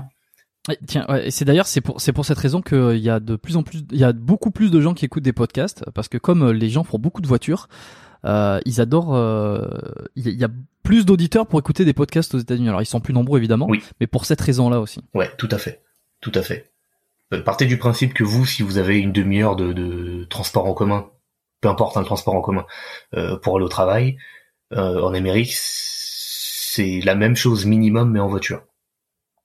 Voilà.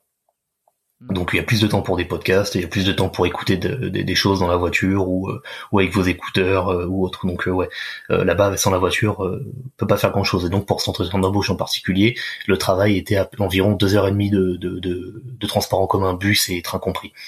Moi j'avais dit, hein, j'avais dit si vous me prenez, bah, le premier truc que je fais c'est que je m'achète une, une petite voiture, un truc à l'arrache, juste ce qu'il faut, mais au moins comme ça je mets qu'une demi-heure pour venir. Euh, et puis euh, s'il faut que je me rapproche le temps d'eux, bah, je prends Airbnb sur je sais pas euh, deux trois semaines, voire même un mois, comme ça ça coûte moins cher, ou je me démerde pour trouver, parce que c'est ça aussi là-bas, les sous-locations. En France c'est illégal, sauf si le propriétaire dit moi ça me dérange pas. Là-bas c'est tellement commun que c'est c'est en fait on personne lève le sourcil en fait si tu dis que en sous-loc ou en coloc ou, autre donc donc voilà donc je disais bah si je peux me trouver un truc juste à côté bah je le fais et puis puis on y va quoi et là le Covid est arrivé. Et de l'autre côté j'avais aussi parce que j'étais très habitué avec la France à ne jamais mettre tous mes œufs dans le même panier euh, j'étais aussi en contact avec une salle de sport qui était du coup à downtown donc euh, centre-ville de Vancouver. Une énorme salle de sport. Là pour le coup j'ai retrouvé ce que je voulais chercher et trouver euh, en Amérique du Nord à savoir des salles de sport énormes, des salles de sport d'américains, des trucs où t'as une machine pour absolument tout, des trucs où t'as as tous les poids en quadruple ou en triple, où t'as des bancs à perte de vue. Là, j'ai trouvé la salle. C'était le, euh, c'était le Steve Nash Fitness World de, du centre-ville. Euh, et donc j'étais, euh, j'avais fait un entretien avec la, la manager hein, et ça s'est très bien passé. Elle m'a dit bah écoute, on commence la paperasse et puis euh, let's go. Et c'est huit jours après que, la, que le Covid a commencé.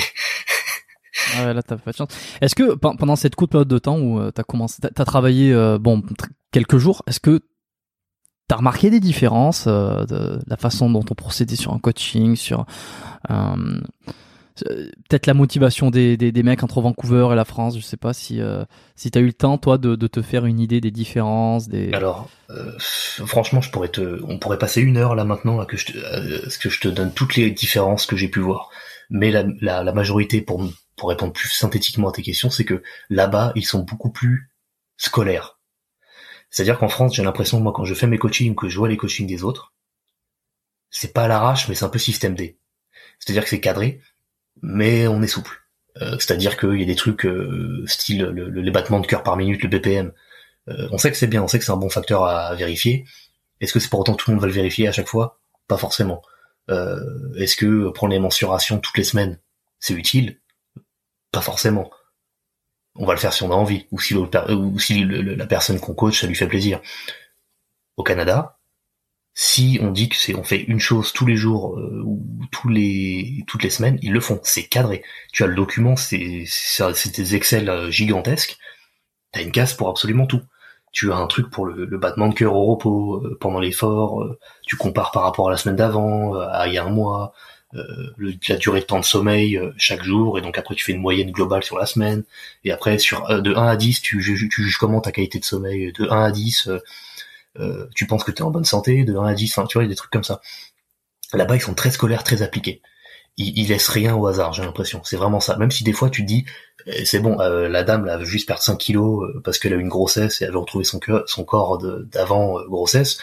Elle, elle a pas, elle a pas pris non plus trop cher pendant la grossesse tu lui la laisses, tu lui fais comprendre que voilà, c'est juste des habitudes alimentaires, euh, un style de vie qu'il faut avoir, être être active à la salle de sport et même de manière générale. Et voilà, les 5 kilos ils vont fondre. Il n'y a pas besoin de trop la stresser, de trop la, la cadrer. Bah, ils, vont, ils vont tous cadrer quand même.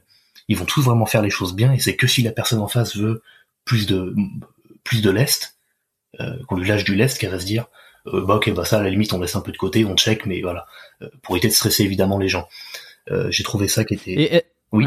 Ok, euh, en, en, parallèle de ça, est-ce que tu trouves justement que les résultats sont, sont plus intéressants alors? Euh, Bah à court terme, ouais. Les objectifs à court terme, oui, sur des gens qui sont très motivés, qui parce qu'au niveau des prix, c'est pareil. Euh, au niveau des prix là-bas, à l'heure, un, coach, c'est c'est facile, ça va être du 80 dollars facilement. ouais, c'est la même chose ici, hein, parce que c'est le même dollar. Ouais, voilà, ça va être du, 80, ça va être du 80 dollars, va même monter sur du 120, peut-être même 150. Donc en fait, quand tu payes le coach, tu t'attends à des résultats mais je pense que tu as aussi une attente au niveau de la du sérieux de l'application et même de l'implication du coach. Et c'est ce que je me suis rendu compte moi-même avec mon coaching, c'est-à-dire qu'avant mes prix, euh, euh, je me disais bah je suis un néophyte, euh, j'arrive sur le marché, je vais pas me je vais pas demander des milliers des cents. Euh, bah je me suis rendu compte que juste un peu augmenter mes prix, la, la clientèle qui venait, euh, j'aime pas dire des clients, mais les, les gens qui venaient pour que je les coach, c'était plus les mêmes c'était plus la même implication. Voilà, c'était plus le, même état d'esprit. C'était pas se dire bah je paye ça et puis on va voir. C'était en mode ah oui le prix c'est ça, bon vas-y je mets on va voir. Et même encore aujourd'hui, il y en a plein qui me disent mais pourquoi t'es t'es t'es, si peu cher Donc. Euh... Et ouais, mais parce que c'est le truc aussi, ça traduit d'une certaine façon. Euh... Enfin, ça traduit. C'est pas que ça traduit, c'est que ça donne l'impression que c'est le, service va être moins qualitatif. Exactement. Parce on a tous l'habitude de savoir que moins on paye cher, moins la qualité va être bonne. Ce qui est ce qui est d'ailleurs souvent le cas parce que c'est aussi l'économie de la loi, des... enfin l'économie du marché quoi. Donc. Euh, Tout à fait. Euh... Donc après, pour répondre à ta question, est-ce que je vois un changement drastique? Euh, Non, le corps a ses limites. Euh, il y a des, des trucs que tu peux pas changer. Par contre, au niveau de l'implication, au niveau des habitudes créées, au niveau du sérieux, euh, de, oui, l'implication autant de la personne coachée que du coach, c'est pas pareil du tout. Maintenant, à long terme, est-ce que ça sert vraiment à quelque chose? Bah moi, ça fait huit ans que je m'entraîne, je suis sur ma neuvième année là. Euh, est-ce que être ultra cadré, euh, ça m'aurait aidé dès le départ? Bah en fait non, parce qu'au début tu peux te débrouiller en n'étant pas forcément très sérieux. Mais c'est au fur et à mesure que tu avances, en tout cas quand t'es naturel, un dopé, je sais pas, je parle pas pour eux, mais c'est au fur et à mesure que tu avances que là t'es obligé d'aller chercher le petit grappier, le petit truc à droite à mm. gauche, mm. et optimiser de plus en plus les choses. Avant l'optimisation, on s'en fiche. Euh, si t'es un débutant et que tu dors 7 heures par nuit et que t'as un travail physique et que tu manges bien, mais que voilà, euh, t'as deux kebabs dans la dans la semaine, bah, si tu fais bien tes séances de sport, qu'elles sont cadrées, que tu te concentres sur la sur la base et que tu fais pas trop le, le foufou sur les charges et que tu fais gaffe à pas te faire mal et que tu t'étires et tu t'échauffes, mais ça va aller crème en fait. Ça va aller tout tout va bien se passer. Par contre, si tu veux faire pareil après 5 ans d'entraînement, là, je veux dire, non, non, non, là, tu vas voir que tu commences peut-être à te songer à de la supplémentation. Tes 7 heures de sommeil, il faudrait mieux que ça soit du 8. Peut-être même rajouter une sieste. Ton travail physique, euh, bah, si tu es obligé de travailler physiquement, tu le fais, mais il va falloir euh, gérer l'apport calorique par rapport à ça. Tes séances de sport, tu peux plus te permettre de faire, en tout cas beaucoup moins, de faire un peu le foufou. Donc tu vas euh, programmer les choses, tu vas écouter ton corps, tu vas te rendre compte de comment ça se passe, tu vas peut-être euh, implémenter les notions de euh, comment s'appelle RIR euh, et RP, RPE, les, les, les, répétitions qui te restent en, stock, si tu es proche de l'échec ou non. Tu vas peut-être même te faire un carnet d'entraînement pour chaque semaine mm. écrire ce que tu as fait, et comme ça, la semaine d'après, tu vois ce que tu as fait, tu dis, ça, faut que je le fasse mieux. Donc, je rajoute une rep pour que ma série soit plus jolie. Ou que je rajoute même du poids etc., etc. Mais euh, sur le sur le tout début, prendre un débutant pur, genre vraiment un débutant pur qui n'a jamais fait de sport de sa vie, le un truc ultra cadré, c'est bien pour donner une direction, mais il n'y a pas besoin que, ça en devienne presque psychorigide. Tu vois ce que je veux dire mais, mais c'est hyper intéressant ce que tu dis euh, parce que c'est vrai qu'il faut rappeler que la, courbe de progression euh, n'est pas plane. Hein. elle est, la courbe diminue au, fur et à mesure et que si tu c'est sûr qu'il va falloir mettre de plus en plus de détails pour aller chercher des résultats qui des résultats qui vont être euh, de plus en plus euh, petits aussi après c'est la question de se poser est-ce que tous ces efforts là à mettre en place pour gagner si peu en vaut vraiment le coup. Ça chacun y trouve sa réponse. Euh, si que tout soit nickel pour au final prendre euh, prendre je sais pas un kilo par an avec très peu d'écart enfin voilà, c'est, après faut se poser la question est-ce que ça vaut le coup? Est-ce que ça empiète pas un petit peu trop sur ma vie? Et le truc que tu disais euh, qui est intéressant, c'est que c'est vrai qu'au début, peu importe plus ou moins, hein, évidemment, ce que tu fais, tant que tu as un sommeil, tu as une alimentation, et encore, voilà, t'as, même pas besoin. Tu, mec qui bouffe McDo euh, quand t'as 19, 18, 19 ans, tu te mets à la muscu, tu, tu sais pas ce que tu manges, tu prends quand même du, muscle et tu te développes. Donc au final, c'est que l'alimentation pour prendre du muscle, en tout cas au début, n'a pas une si grande importance. Je dis pas qu'elle n'est pas importante de manière générale, mais à, dans, à ce moment-là, dans cet objectif, c'est discutable. Euh, et je pense aussi que c'est pour cette raison, finalement, que lorsque tu débutes, euh, à moins de faire vraiment n'importe quoi, lorsque tu débutes, peu importe qui tu suis au final, que ça soit euh, bidule sur les réseaux ou, ou, truc muche sur d'autres réseaux, euh, tu vas avoir des résultats finalement. Après, euh, on, est et puis chacun fait son marketing aussi, tu vois. Mais que tu suis l'un ou l'autre, il y en a un qui te dit qu'il faut pousser comme ça, l'autre qu'il faut pousser comme ça. Quand tu débutes de zéro et que euh, tu as un niveau euh, bah, zéro, tu, tu vas, t'as pas besoin de beaucoup, beaucoup de d'une grosse planification pour arriver à tes premiers résultats. C'est peut-être ça qui fait aussi que on finit tous par se demander qui c'est qui a raison dans ces explications. Moi, je pense personnellement qu'il y a la vérité dans un peu tout ce que le monde dit. Maintenant, il faut juste réussir à être euh, objectif, prendre les choses avec un peu de hauteur et surtout euh, mettre les choses euh, de manière relative. C'est-à-dire que un débutant qui vient et qui me dit j'aimerais prendre 20 kilos en une année, je vais lui dire tu veux 20 kilos sec, c'est pas possible. C'est pas possible. Si tu pour rester raisonnable. Haribo, n'est-ce pas? Euh, C'est pas possible. Même si le mec est anorexique, même si le gars est vraiment très très maigre, ce n'est pas possible c'est c'est physiologiquement pas possible sans te faire des dégâts. Parce que même si tu le fais naturellement euh, je vois pas imagine la quantité de bouffe astronomique qu'il faut que tu t'envoies pour réussir à prendre 20 kilos de muscle parce que je crois qu'un kilo de muscle c'est quand même un excédent de 3000 kilocalories. Donc 20 kilos de muscle c'est 3000 euh, fois 20 donc on est sur les 60 000 kilocalories d'excédent qui a été créé qui a été utilisé. Qui a été créé, c'est ça qu'il faut dire, qui a été créé, parce que sinon tu peux t'enfiler de, de, de, de, la merde, il n'y a pas que du voilà, exactement. Et là, le truc, c'est que c'est 60 000 calories kilocalories pardon, qui ont été utilisées uniquement pour faire du muscle. Donc c'est ces 60 000 kilocalories, il faut s'assurer qu'elles aient fait du muscle. Maintenant, est-ce que dans la réalité c'est vrai? Non, tu prends du muscle, mais tu prends aussi un tout petit peu de gras. Même si tu fais tout comme il faut. C'est pour ça que tu as des phases où tu prends plus ou moins de la masse, prise de masse, voilà. Euh, T'as des gens ils disent prise de masse sèche. C'est bon, euh, prise de masse. Ben, je pense que prise de masse sèche, c'est peut-être l'idée de se dire, on fait une prise de masse, mais on déconne, on déconne pas trop, quoi. C'est, on n'envoie pas trop le, curseur sur le, sur le. le, oui, mais personne n'est censé déconner pendant une prise de masse. t'as peut-être plus de marge pour euh, des repas cheat meal, des trucs comme ça, là, des des, des, des desserts, des sauces, des trucs comme ça, mais t'es pas censé déconner pour autant. et pareil en sèche, les mecs sèches, c'est la majorité de ce que les gens font que je vois, c'est pas des sèches, c'est des dégraissages. C'est que un peu grassouillet, tu te sens un peu plus mou, un peu plus lourd, et tu veux juste perdre les 2, 3, 4, 5 kilos qui te qui te qui, qui t'ankylosent un peu qui te ralentissent un peu. Et puis voilà, une sèche, c'est ce que les bodybuilders qui font de la compétition comme moi par exemple et d'autres font, où tu finis avec des veines qui partent de ton cou, qui vont jusqu'à ton index, ou des veines qui partent de ton nombril, qui descendent jusqu'à ton genou. Ça, c'est une sèche. Avec la déshydratation, avec les, les recharges glucidiques, etc., euh, etc. Mais quelqu'un qui dit que je suis en sèche alors que le mec il fait 20% ou plus de masse grasse et qui veut descendre à 12, c'est pas une sèche, c'est un dégraissage. C'est un peu, oui, c'est un peu les abus de langage. Oui, après, oui, voilà, c'est un peu les abus de langage aussi, mais voilà, et même en sèche, les gens disent, faut pas faire gaffe, faut, faut se faire gaffe à partir descendre en dessous de la maintenance calorique, faut faire gaffe à ci, faire gaffe à ça. Écoute, si tu fais une sèche, une vraie sèche, que tu descends en, dessous de 10% de masse grasse, et que tu descends même plus vite après en dessous des 8%, et que tu vas sur les 6-5%, il y a un moment, tu vas taper dans ton capital santé. T'es obligé, sauf si c'est génétiquement normal pour toi d'être très sec. Et là, je pense notamment à euh, certaines personnes qui sont d'ethnicité africaine où les mecs n'ont pas de gras. Ils ont pas de gras et les mecs sont totalement normaux, ils ont pas de problème de santé, c'est pas de souci. Pourquoi? Parce que c'est génétiquement c'est génétiquement faisable et normal pour eux d'être comme ça. Maintenant, tu vas demander à un Islandais ou un gars là, euh, un Inuit de faire la même chose, alors que le mec leur, leur, leur, leur taux de masse grasse normal c'est du 20-25%, tu vas tu, tu vas lui exploser la santé, tu vas lui exploser les hormones, même si tu t'y prends très lentement sur euh, une période de temps euh, la plus longue possible pour que les choses se fassent en douceur. Il y a un moment au niveau de l'épigénétique, au niveau de l'expression génétique, au niveau de ce qui se passe dans le corps avec les hormones, ça va flancher au bout d'un moment. Même si tu fais des recharges, même si tu fais gaffe à, à la qualité d'absolument tout ce qui se passe autour, il y a des choses qui sont juste pas normales pour certaines personnes. Il y a des choses qui sont normales pour d'autres. C'est comme ça. T'as remarqué des grosses différences justement de morpho comme ça, de génétique euh, en, à Vancouver?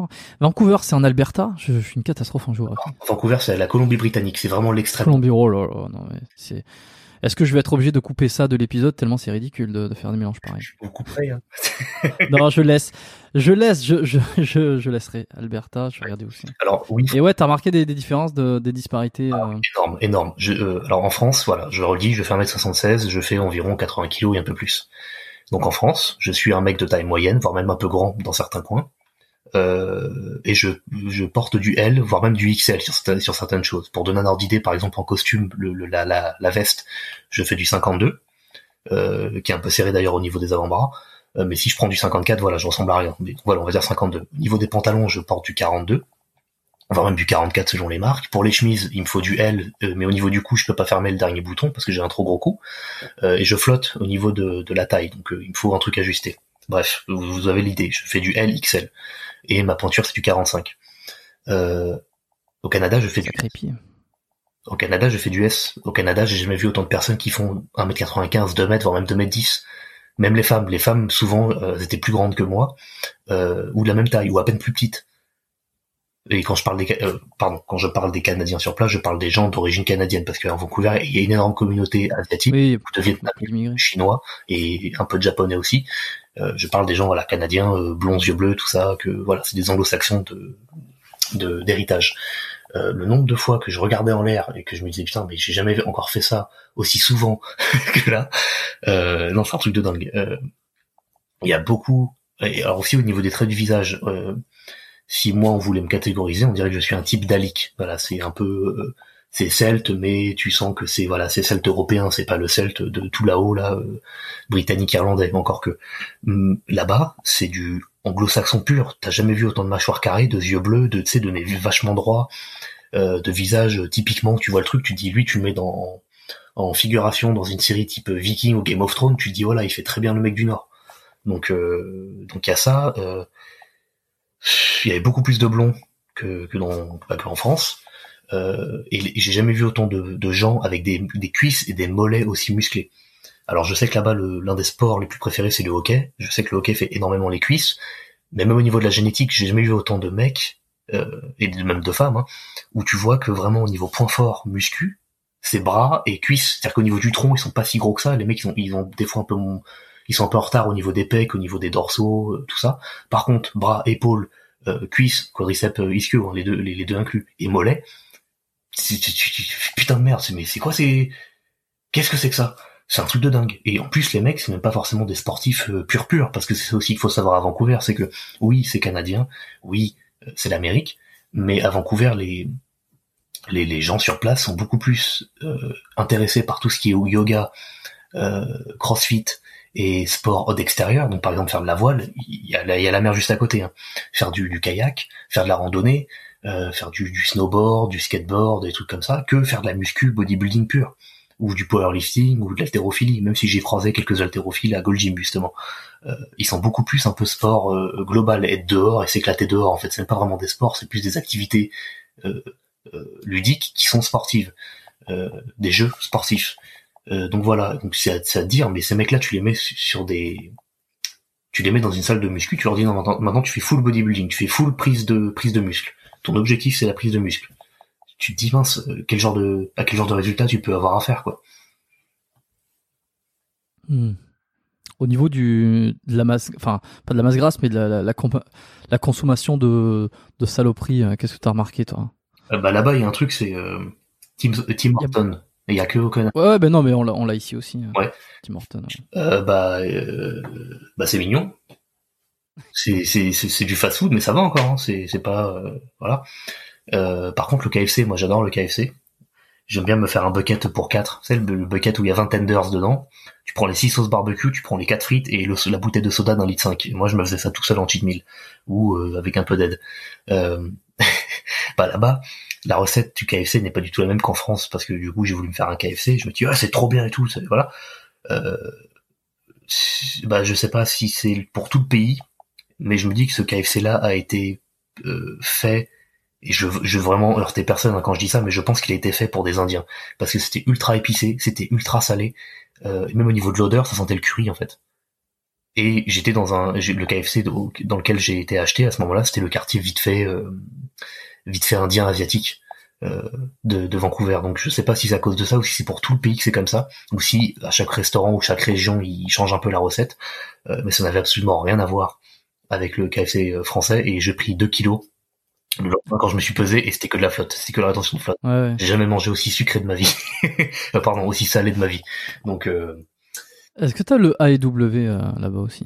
Le AW, ouais, je l'ai vu ça, ouais, mais j'ai pas. Le AEW. Il y a aussi le Chick, Chicken Feel, un truc comme ça. Oh, ça je connais pas. Ça je connais pas. Ça je connais pas. Par contre, euh, t'as le, j'imagine, parce qu'ils ont ouvert, ils en ont ouvert un à Montréal euh, il y a deux, un an et demi. Euh... Ah ben merde, la chaîne de donuts là, hyper connue. Ah, je suis désolé, je peux pas. Crispy, Crispy Cream, Crispy Cream, voilà. Ah ouais, bah, je, je connais pas. Ok, bon. C'est de la merde, hein. C'est de la merde. Hein. Oui, oui. Ouais, et puis... tout ce de, là, on parle de trucs, euh, enfin, euh, KFC, euh, AEW, tout ça, c'est du fast-food. Mais il euh, y, y, a, y a j'ai l'impression qu'il y a plus facilement accès au fast-food quand même d'une manière générale. Oui, tout à fait.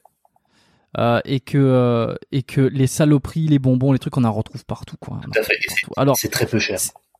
C'est et c'est ça qu'il faut dire aussi, c'est que c'est vraiment pas cher. Et alors par contre, ce qui est drôle, c'est que dans les, les, les dépanneurs, je sais pas s'il y en a là-bas, enfin, les fameuses épiceries de quartier où tu retrouves un petit peu tout. Euh, enfin, c'est fait pour te dépanner, quoi. Euh, mais tu peux retrouver euh, sur les rayons, donc t'as les, les Kit Kat, les, les tous les trucs là qu'on connaît tous. T'as des bons, tu retrouves des bonbons, tu retrouves des, des produits essentiels aussi. Et puis tu vas avoir des barres protéinées et tu vas avoir de la viande de, de bœuf séché. Oui. Tu vois, ça c'est un truc qu'on n'a pas du tout en France. Hein. Ouais, tout à fait, tout à fait. C'est très, c'est très hétérogène. C'est, t'as vraiment les rayons avec des bouteilles de soda à perte de vue et euh, le soda là-bas, ça coûte très peu cher. je crois que ça coûte plus, ça coûte moins cher que l'eau. Donc, euh, donc voilà. Euh, T'as les rayons bière. Ah non, pardon, pas les rayons bière, les rayons euh, bière sans alcool, parce que là-bas, faut savoir que les, les, quand vous voulez de l'alcool, faut aller vraiment dans un, ça s'appelle un liquor store. Donc c'est vraiment le, le, le, magasin de liqueur. Tu n'as pas d'alcool dans des surfaces de vente. Il faut que tu aies dans le oui. spécial. Ouais. Voilà. Euh, donc oui, il va y avoir des rayons de soda à perte de vue des rayons de trucs sans alcool aussi à perte de vue, même si c'est censé être de l'alcool. Enfin, c'est fait à base euh, de produits qui sont alcoolisés. Tu vas avoir des rayons de bonbons, de, de chocolaterie, sucrerie et tout. C'est pareil, c'est des trucs, c'est, c'est énorme. T'as des machins que t'as jamais vu de ta vie. T'as des couleurs partout. Euh, c'est, tu sais pas regarder. Et, juste à côté, t'as le rayon où tu as de la protéine végane de chanvre, la protéine de whey lactosérum, la protéine d'isolate, t'as la protéine, le, triple machin là, le riz brun, le, protéine de blé, protéine de soja. Tu as du bœuf séché, t'as des paquets de 1 kg, 500 grammes, 200 grammes.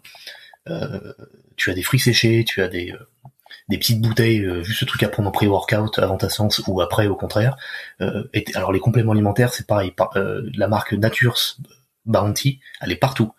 Et tu peux avoir toutes les vitamines que tu veux. C'est là-bas la culture de prendre des compléments alimentaires est beaucoup plus développée et beaucoup plus acceptée. Si tu prends de la vitamine D3 en hiver, eh ben c'est normal. Il y a moins de soleil, il y a moins, t'es moins souvent dehors. Plus, donc voilà. Tu veux de la vitamine C, bah vas-y prends. Tu veux du zinc, prends. Magnésium, B12, euh, coenzyme Q10, t'en retrouves dans les dans les espèces de pharmacies euh, géantes qui sont parées en dans des pharmacies. Partout, et on va jamais te poser de questions ni te demander euh, t'as une ordonnance pour prendre ça. Ah mais vous savez les c'est pas si truc. Alors qu'en France si tu prends des compléments alimentaires on va te demander. Euh, enfin on va on, va tout faire pour t'expliquer que c'est pas bien. Mais mais Ouais. Et un truc assez marrant d'ailleurs, je sais pas si, je pense que ça va arriver en France petit à petit, euh, c'est que je sais pas si vous avez le Second Cup euh, là-bas. Euh, ici, c'est une espèce de, de, de, de, compagnie de franchise, un peu comme un peu comme Starbucks en fait, qui, qui, est une concurrente de Starbucks. Second Cup, il me semble qu'elle est soit que au Canada, soit que au Québec. Est-ce que t'as tu l'as toi là-bas Second Cup, ça te parle? Non, ça me parle pas du tout. Starbucks, j'ai vu, mais Second Cup, non. Hmm.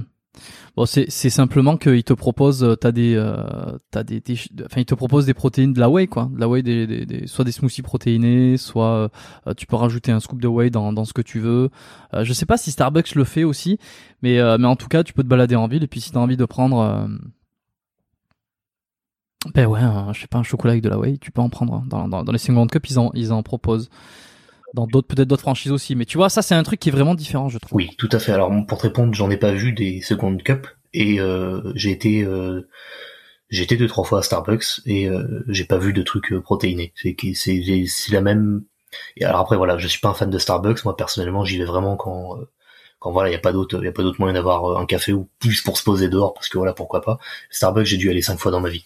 Euh, je suis vraiment pas un grand consommateur, mais il me semble bien que les, les la carte des menus que j'ai pu voir, c'était la même que j'avais en France. Ouais, ça doit être euh, hyper euh, standardisé à mort. Oui, c'est un standard parce que, excuse-moi, euh, à part les trucs là qui changent là quand il y a les fêtes, là il y a Noël ou la Saint-Valentin ou Pâques, et, trucs là, Halloween, vraiment c'est pareil. Hein. Enfin moi j'ai été, je demandais les cafés, je demande un café normal, un café noir sans sucre, sans rien, et le café je le veux le plus, je veux la plus grosse contenance possible. Bah, c'est la même chose. Tiens, un truc qui a absolument rien à voir, mais qui me saute euh, dans l'esprit. Euh, ton avis sur le nouveau Mister Olympia, donc Big Ramy? Euh, bah, félicitations à lui et euh, ça. Parce que ça faisait longtemps, ouais, mais ça prouve bien que en fait, à l'Olympia, les juges ont décidé de manière globale d'avoir vraiment un énorme shift entre la catégorie classique et la catégorie open. Donc là où Big Ramy a gagné. Et je m'explique pour, je m'explique ça fait des années que les gens se plaignent des bubble yachts, des, gros ventres euh, de mecs de, de, femmes enceintes qu'on voit sur des mecs qui sont shredded, qui ont 4% euh, de masse grasse, qui ont des abdos, qui sont bodybuilders et pourtant ils ont des gros bides à cause de hormones de croissance et de plein d'autres problèmes.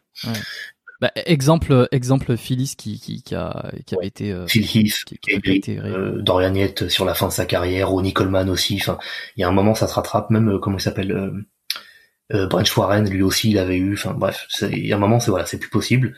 Euh, et les gens s'étaient plaints. Euh, euh, d'ailleurs, Lee Priest s'était plaint en aux années 90, c'est ce qui lui a valu un, d'être banni de l'IFBB. Et 12 ans après, c'est Arnold qui a poussé une gueule qui a dit bon, on en a marre des mecs comme ça, faites quelque chose. Et ce quelque chose a été la création de la catégorie classique physique. alors au début, on s'est dit ça va être super. Sauf qu'il y a eu énormément de peur à ce niveau-là, parce qu'en fait, au niveau des men's physiques, on se dit la même chose. On veut des physiques plus attrayants au grand public. Voilà, on veut des mecs que, les femmes se disent, bah, je veux que ce soit mon copain. Et euh, si t'es un mec, tu dis, je veux être comme lui. Sauf que c'est raté, parce que maintenant, les men's physiques, ils font ma taille, ils font 100 kilos sur scène. Donc, ils sont juste de plus en plus balèzes, c'est juste que tu vois pas les jambes. En classique physique, il y a eu un peu ce sentiment-là à un moment quand euh, on a vu que c'était Breon qui gagnait, parce que Breon, euh, en tant qu'athlète, c'est un très bon athlète. il est très bien, même surtout de dos, c'est super, son dos, ses cuisses, ses adducteurs. Par contre, il n'a pas une shape, il n'a pas une, allure de classique physique. C'est un bodybuilder qui n'est pas très gros, qui est bien fait, qui a des bons galbes, mais il n'a pas une allure de classique physique. Et euh, en plus, à son premier Olympia, la première fois qu'il y a eu un Olympia classique physique, Arnold est à côté de lui, la main, il a dit vas-y fais un vacuum. Donc le fait de rentrer le ventre, tu sais. Euh, euh, Ouais, bah, Bri- il sait pas en faire en fait, Brian. Il a juste contracté ses abdos. Donc même un vacuum, on sait pas si le mec savait pas c'était quoi un vacuum et donc ou il était fatigué parce que quand t'es sur scène t'es déshydraté et tout, euh, on dit tu viens de gagner et tout. Enfin, je le sais parce que du coup euh, je fais aussi des compétitions. Des fois t'as la tête ailleurs, mais quand c'est Arnold qui dit fais un vacuum, le vacuum de manière globale t'es censé savoir ce que c'est. Le mec il a montré ses abdos. Il y a plein de gens à ce moment-là ils ont dit bon ok ils vont nous faire un reboot et puis et puis voilà. Et en fait non. Cette année on a pu vraiment voir un énorme shift. Euh, bah déjà parce que c'est Chris Bumstead qui a gagné. Pourquoi il a gagné? Parce que un, il est grand. Parce que deux, il a une belle gueule. Trois, il a du style, il a du charisme. Et quatre, il a virtuellement zéro point faible. Et même s'il a des trucs légèrement en retard par rapport au reste, ses points forts rattrapent le tout. Et même son physique a une identité. Si Chris Il est, il est fou, hein, il est est incroyable. incroyable, si Chris tu le mets dans le noir et tu vois juste sa silhouette, tu sais que c'est lui. C'est pas comme les mecs de Monsieur Olympia en open, que c'est quasi tous la même morphologie, la même taille, ils sont tous crâne rasé. Euh, c'est juste la couleur de peau, le tan qui change en fait, et quelques insertions musculaires. Les mecs, tu les mets dans le noir, tu prends les silhouettes. Quand t'es vraiment un fan hardcore, tu sais qui est qui à peu près. Mais si- pour le grand public et même les gens qui sont pas très à fond dedans, c'est les mêmes. C'est des montagnes de muscles, c'est des boules de chair. Alors Oui, non, mais c'est c'est ça, c'est ça, putain, t'as bien dit là, des boules de chair. C'est ça. Alors qu'en classique physique, et même ce que moi je te disais dans le premier podcast, du coup, avec Jordan notamment, euh, on disait la même chose, c'est que dans les années 40, quand tu avais encore des physiques naturels, euh, encore je dis ça, même les mecs qui sont pas naturels, qui étaient compétiteurs dans les années 60, 70 et 80, tu prenais leur silhouette, tu la mettais dans le noir, tu savais qui était qui. Personne n'avait le même corps. Tom Place, tu pouvais pas le confondre avec Liani, tu pouvais pas confondre avec Mohamed Makawi, que tu pouvais pas confondre avec Bob Paris, que tu pouvais pas confondre avec euh, je ne sais qui d'autre. Tu ne pouvais pas les confondre. Tu savais qui était qui, tu savais qui amenait quoi sur scène. Et on a perdu ça de plus en plus. Et donc là, il y a eu un énorme chiffre. C'est- ce qu'on a vu, c'est que à Monsieur Olympia Open, c'est Rami qui a gagné. Pourquoi? Parce qu'il était le plus balèze, parce qu'il était le plus conditionné, parce qu'il était le plus euh, flic, le plus bête de foire. Le truc, tu te dis, c'est quoi ce bordel C'est Qu'est-ce que je suis en train de faire putain, quand tu vois ses cuisses. oui, dans les cuisses, c'est n'importe quoi. Et en plus, le pire, c'est que voilà, tu vois, euh, ses cuisses, il a pas beaucoup de mollets. Il a des mollets. Hein. Il y a plein de gens qui disent, ouais, il, a pas beaucoup de mollets. C'est faux. Les mollets de, de Rami sont énormes. Mais, à côté des cuisses, ils font petits. Donc, ça imaginer la taille des cuisses que le mec doit avoir. Ça, en classique physique, jamais ça passerait. Et donc, on a bien vu le chiffre, c'est que Rami, en open, il a tout déchiré. Et en classique, on a vu les gars. Chris en premier, et juste derrière, euh, Terence, euh, je connais, alors je connais son pseudo Insta, c'est Ruff Diesel, je crois que son prénom c'est Terence Ruffin. Euh, pourquoi? Pourquoi il est passé devant Brion? Pourquoi il est passé devant plein d'autres euh, Langan Franklin et le quatrième, un, très grand Renoir qui est, aussi magnifique, qui a des cuisses et un dos, c'est incroyable. Enfin, pardon, euh, il a une épaisseur de dos, une, des, une profondeur de dos qui est énorme, et surtout les bras et les cuisses qui sont impressionnants chez lui. Pourquoi? Parce que posing. On l'a vu. Chris a fait un posing qui a été super. Il y a encore des choses à améliorer, hein, toujours. On peut être critique, on a le critique, on peut dire ouais, telle transition était peut-être un peu rapide, tel moment ça se voit qu'il respirait, qu'il était un peu euh, déséquilibré, qu'il n'était pas euh, à l'aise. Mais son posing était super. Et le posing de Terence aussi. Et les deux étaient parfaits physiquement, et les deux étaient aussi parfaits au niveau du conditioning, de la sèche et de la rétention d'eau. Il y avait rien à dire. Et donc ça, c'est passé devant Brion. Brion qui, je le rappelle, pour moi et pour beaucoup, ressemble juste à un bodybuilder qui est un peu moins balèze que ce que tu pourrais trouver dans la catégorie 212, donc c'est quand tu dois faire 93 kilos, je crois, et ceux des Open, bien évidemment. Mais il n'a pas une allure et des galbes de classique physique, comme Terence et Chris. Et donc cette année, on a vraiment vu le shift. En classique, on va demander des gens qui ont vraiment des physiques et un posing, une présentation globale euh, qui est classique. Et en open, on va te demander, bon bah, on est reparti en mode, euh, Au plus gros. voilà, le plus gros, le plus sec, le plus, Hmm. le plus shredded, le plus, plus, plus, plus. plus. Mais t'as pas peur justement que, que, que finalement ça devienne n'importe quoi? C'est déjà n'importe quoi quelque part. Mais au moins là, on sait Oui, On que maintenant, voilà, si tu ne ressembles pas à Rami, si t'es pas une boule, avec euh, des veines et des stries partout, bon bah va pas en open. Voilà, c'est simple. Et les fans de bodybuilding hardcore vont adorer les open. Et moi, quelque part, je peux aussi adorer le fait que bah Rami, ça faisait plein de fois qu'il arrivait en second à l'Olympia, puis qu'après il a pas pu participer, puis ci, puis ça. Et là, il a eu une invitation spéciale. Il y a plein de gens qui disaient, ouais, c'est de la triche, le mec il est pas qualifié, il a une invitation spéciale, c'est n'importe quoi, alors que le mec il va même pas faire un top 3, bah regarde. Invitation spéciale, top 1. Il a déglingué Phil Heath, il a déglingué Brandon Curry. Si ça, c'est pas un exemple, euh, surtout quand tu vois son évolution depuis 2010, si ça, c'est pas un exemple de, de ténacité, d'endurance, de persévérance et même de quelque part de courage, je sais pas c'est quoi. Qu'on aime ou qu'on n'aime pas Rami au niveau de son physique, le parcours de l'athlète, le parcours du sportif professionnel, il est remarquable.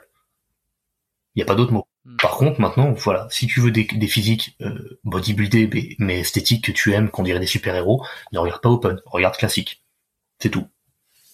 Hmm. ouais, c'est intéressant. Mais même, euh, je, suis euh, d'une manière avec un petit œil, un petit œil d'amateur hein, de mon côté. Je suis, je suis loin d'être un pro, j'apprécie le truc.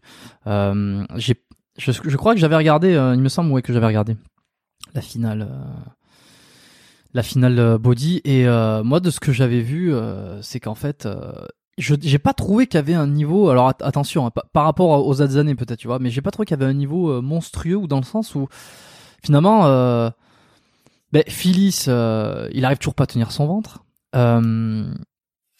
qui c'est qu'il y avait d'autres L'ancien Olympia, comment il s'appelle? Dexter Jackson? Non, non, le, le, plus récent là, le, dernier ah, en date. ouais. Brandon Curry, ouais. Brandon Curry. Je trouve, moi, j'accroche pas son physique, je sais pas pourquoi. J'accroche pas. Et ensuite, euh, il y a toujours Bonac qui est dans l'eau, mais bon, j'ai l'impression que Bonac il est un peu petit et finalement. Euh, et puis il y avait Big Ramy, quoi, le, le, monstre.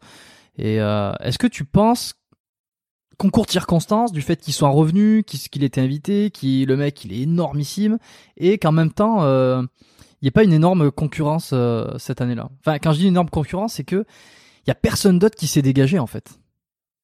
Oui, oui, je vois ce que tu veux dire. Alors, à savoir que 2020, à cause du coronavirus, à cause de la crise, à cause de toutes ces choses-là, d'ailleurs, j'espère que tu vas pas te faire censurer tes podcasts parce qu'on dit le nom de ça, là. Pourquoi je me ferais censurer?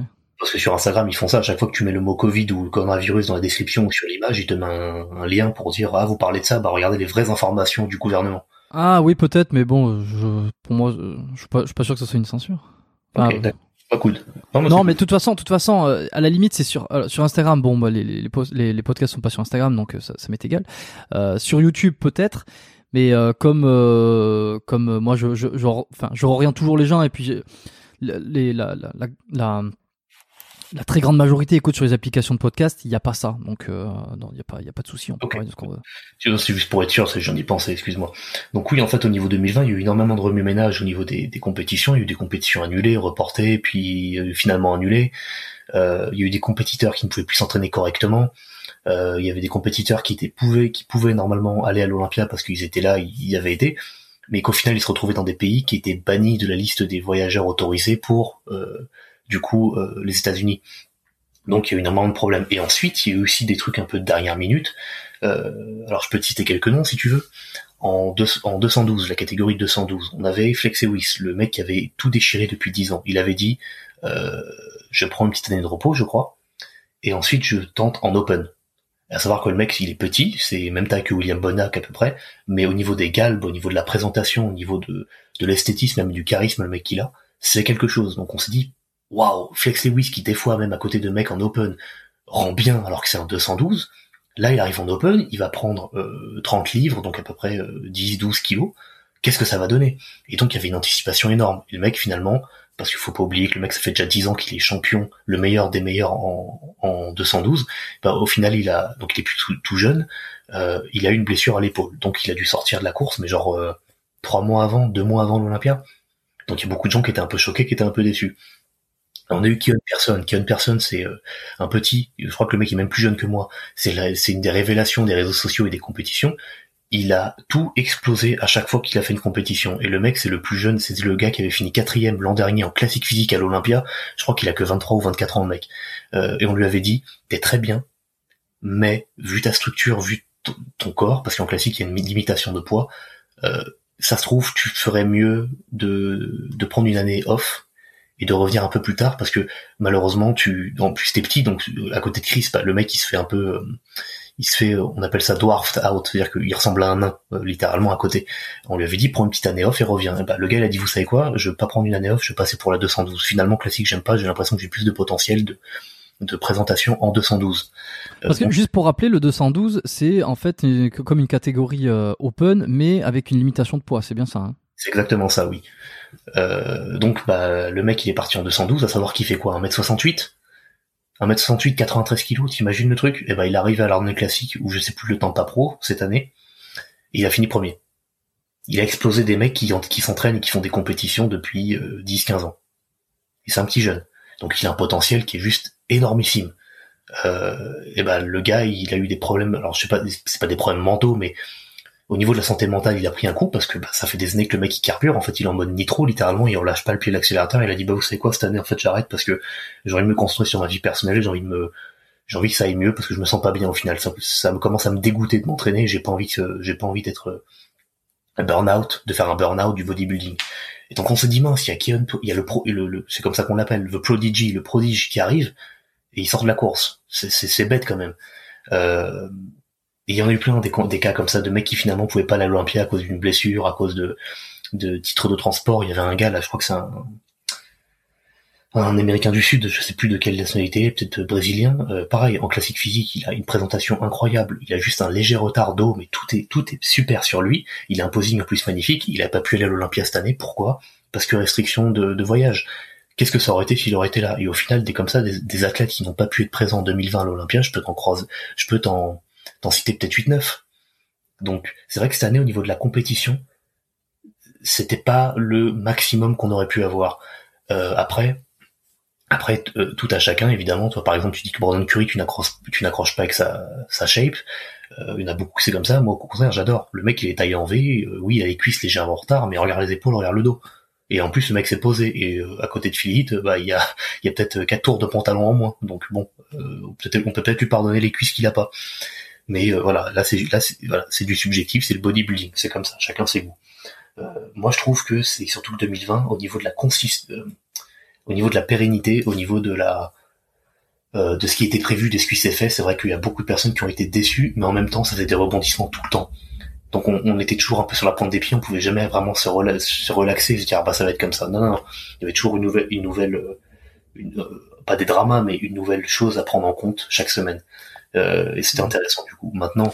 Ouais, Winklar aussi qui qui a pas pu être présent, ça c'était dommage parce que lui, je pense qu'il aurait fait forte impression. Ah oui, non Flex Lewis, c'est Flex Lewis. Il y avait des photos de lui que tu vois quand il est en, en hors saison et qui s'entraîne du coup avec des mecs qui sont en open. Bah il est pareil, si ce n'est mieux et c'est des photos d'entraînement donc imagine sur scène tu, tu vois c'est c'est tout ce truc là tu te dis ah waouh mais imagine si si ça et tout enfin voilà donc euh, oui donc oui ça à voir mais après euh, après la scène évolue hein. Philippe à mon avis il faudra pas qu'il revienne parce que bah là il avait réussi à, à, avoir ses, les bras de son 2011 de, son pic hein. 2011 Philippe c'est il, il est imbattable il est invincible euh, donc il avait réussi à réavoir les bras comme ça, il avait maintenu un super dos, des belles épaules malgré sa largeur de clavicule qui est quand même pas énorme. Par contre, au niveau des mollets, au niveau des cuisses, la masse, c'était la masse, la densité, la... t'avais l'impression que les cuisses c'était moins dur, c'était moins dense. Et en plus au niveau de la sèche, il s'est encore raté. Au niveau des ischio-jambiers, il était encore un peu flotteux. Même si ces ischio-jambiers c'est du n'importe quoi, on dirait c'est un cheval. Euh, et le haut des cuisses aussi, il manquait un peu de définition comme avant. C'était comme s'il avait que le bas de la cuisse qui était musclé. En haut, il y avait moins de, il y a moins de, traits, de définition, de sèche. Et puis son ventre, au début, dans les pré-judging, euh, ça passait, ça allait, hein, son ventre. Euh, par contre, il avait moins de définition qu'avant parce qu'il avait une, il a fait une opération d'une hernie abdominale, donc il y avait une énorme cicatrice il avait moins de définition. c'est à cause de la ponévrose, j'imagine. mais ça il tenait son ventre. Et au fur et à mesure, le mec a fatigué, il respirait de plus en plus fort, et là son ventre, ça faisait exactement comme avant, mais sans abdominaux, parce qu'il avait sa cicatrice. Et c'est donc là qu'il y a plein de gens qui ont dit non, c'est juste pas possible. Phil de face, euh, toutes les poses de face, à quelque chose près, il se faisait avoir juste à cause de ses abdos, de sa taille, mm. en général. Donc, euh, donc ouais, là, c'est le genre de, c'est le genre de, de, de, cas où je pense où Philippe, par exemple, faudrait qu'il arrête la compétition parce que son placement va faire que descendre. Là, il a fait troisième. Les juges ont été gentils avec lui, je pense, parce que Adi Choupan, juste à côté, il méritait limite un second, seconde place euh, sur scène pour tout, pour tout ce qu'il est et tout ce qu'il n'est pas. Le au niveau physique, c'est vrai qu'il est superbe. Je crois qu'il fait 120 kilos ou 110 kilos 1m70, ils, ils, arrivent à faire un vacuum, euh, il se présente très bien, il a du charisme, les gens l'aiment bien. Euh, c'est comme Rami, hein. Rami c'est un gars, ça se voit qu'il est, qu'il est très modeste, qu'il est très, euh, il a les pieds sur terre, enfin voilà. c'est aussi tout ça qui va avec. Alors que Phyllis, on sait qu'au niveau, euh, niveau modestie, niveau, niveau ego, euh, il se faisait détester limite par beaucoup parce que bah il, il avait juste pas les pieds sur terre. Le mec il, était jupitérien presque et c'est uniquement quand il a pris un bon coup avec Sean Roden qu'il a perdu à face à Sean Roden qu'il a pris deux ans off, qu'il s'est rendu compte qu'il y avait plein de choses qui n'allaient pas avec lui et que les fans faisaient que lui mettre le doigt sur ce que eux voulaient pas parce qu'ils le détestent, mais parce qu'ils disaient non Phil on t'a vu en 2010, on t'a vu en 2011, on t'a vu en 2012. Qu'est-ce que tu nous fais? Fais-nous les choses mieux. Et c'est uniquement comme ça qu'il a pris du recul. Mais là, là, il va faire que descendre dans les placements s'il revient. Donc, euh, donc voilà. Donc D'ailleurs, est-ce que tu sais ce qui devient euh, Sean Roden? Parce qu'aux dernières nouvelles, il avait été accusé d'une agression, je crois, ou de viol? Il a été accusé d'une agression sexuelle sur une femme. Euh, qu'apparemment il aurait voulu voir dans ses appartements et tout, qu'il aurait agressé, mais qu'après elle aurait hurlé, du coup il aurait laissé partir. Enfin, il y avait un bordel comme ça qui ne tient pas là, parce que cette femme-là, elle a déjà été accusée de, de faux témoignages et de délation.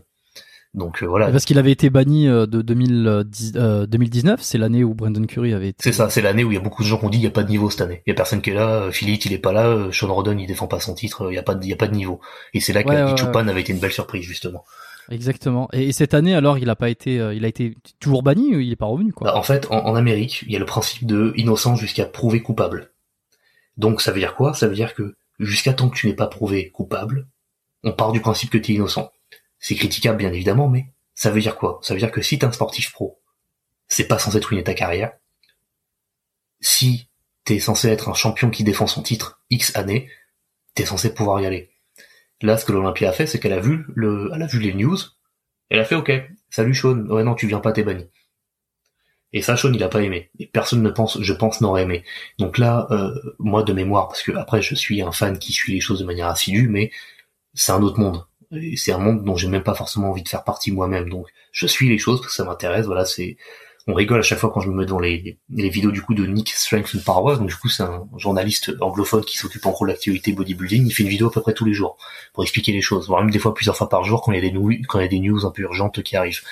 Euh, moi de mon de mes derniers souvenirs, et je peux me tromper, il avait réussi à interroger Sean euh, lors d'une convention, je ne sais plus c'est laquelle, c'était peut-être euh, celle après Olympia ou ou un, un FIBO, un Arlo classique ou je ne sais quoi, il avait demandé est-ce que tu reviendras à l'Olympia Et Sean a dit bah pour l'instant, je suis toujours banni de toute manière et même j'ai plus envie. Euh, je pense que ça l'a dégoûté, donc je pense que Sean, qu'on le revoit sur l'Olympia, c'est euh, très peu probable, juste parce que euh, le fait qu'on le dégage comme ça, juste deux heures après qu'il y ait des news, et des news, tu sais qu'on peut toujours discuter les titres et les infos qu'il y a dedans, et dit que bah, c'était un violeur et que c'est un agresseur et que ça s'était passé comme ça et pas autrement. Et que l'Olympia a réagi là-dessus pas sur le reste parce que là actuellement, de mémoire, la, euh, le, procès, le, truc juridique entre lui et la femme qui dit avoir été agressé, c'est toujours en cours. Euh, il y a un deuxième appel, je pense, qui, qui va arriver, bah d'ailleurs pas dans pas très longtemps, ou qui s'est déjà passé il y a peu, euh, je suis pas trop, hein, je viens de te le dire. mais derrière, avec l'Olympia, son, son bannissement n'a toujours pas été levé, n'a toujours pas été expliqué, parce qu'en gros, ils ont juste dit, bah voilà, t'as été, été accusé, bah on tèche du coup il euh, n'y a jamais rien d'autre derrière.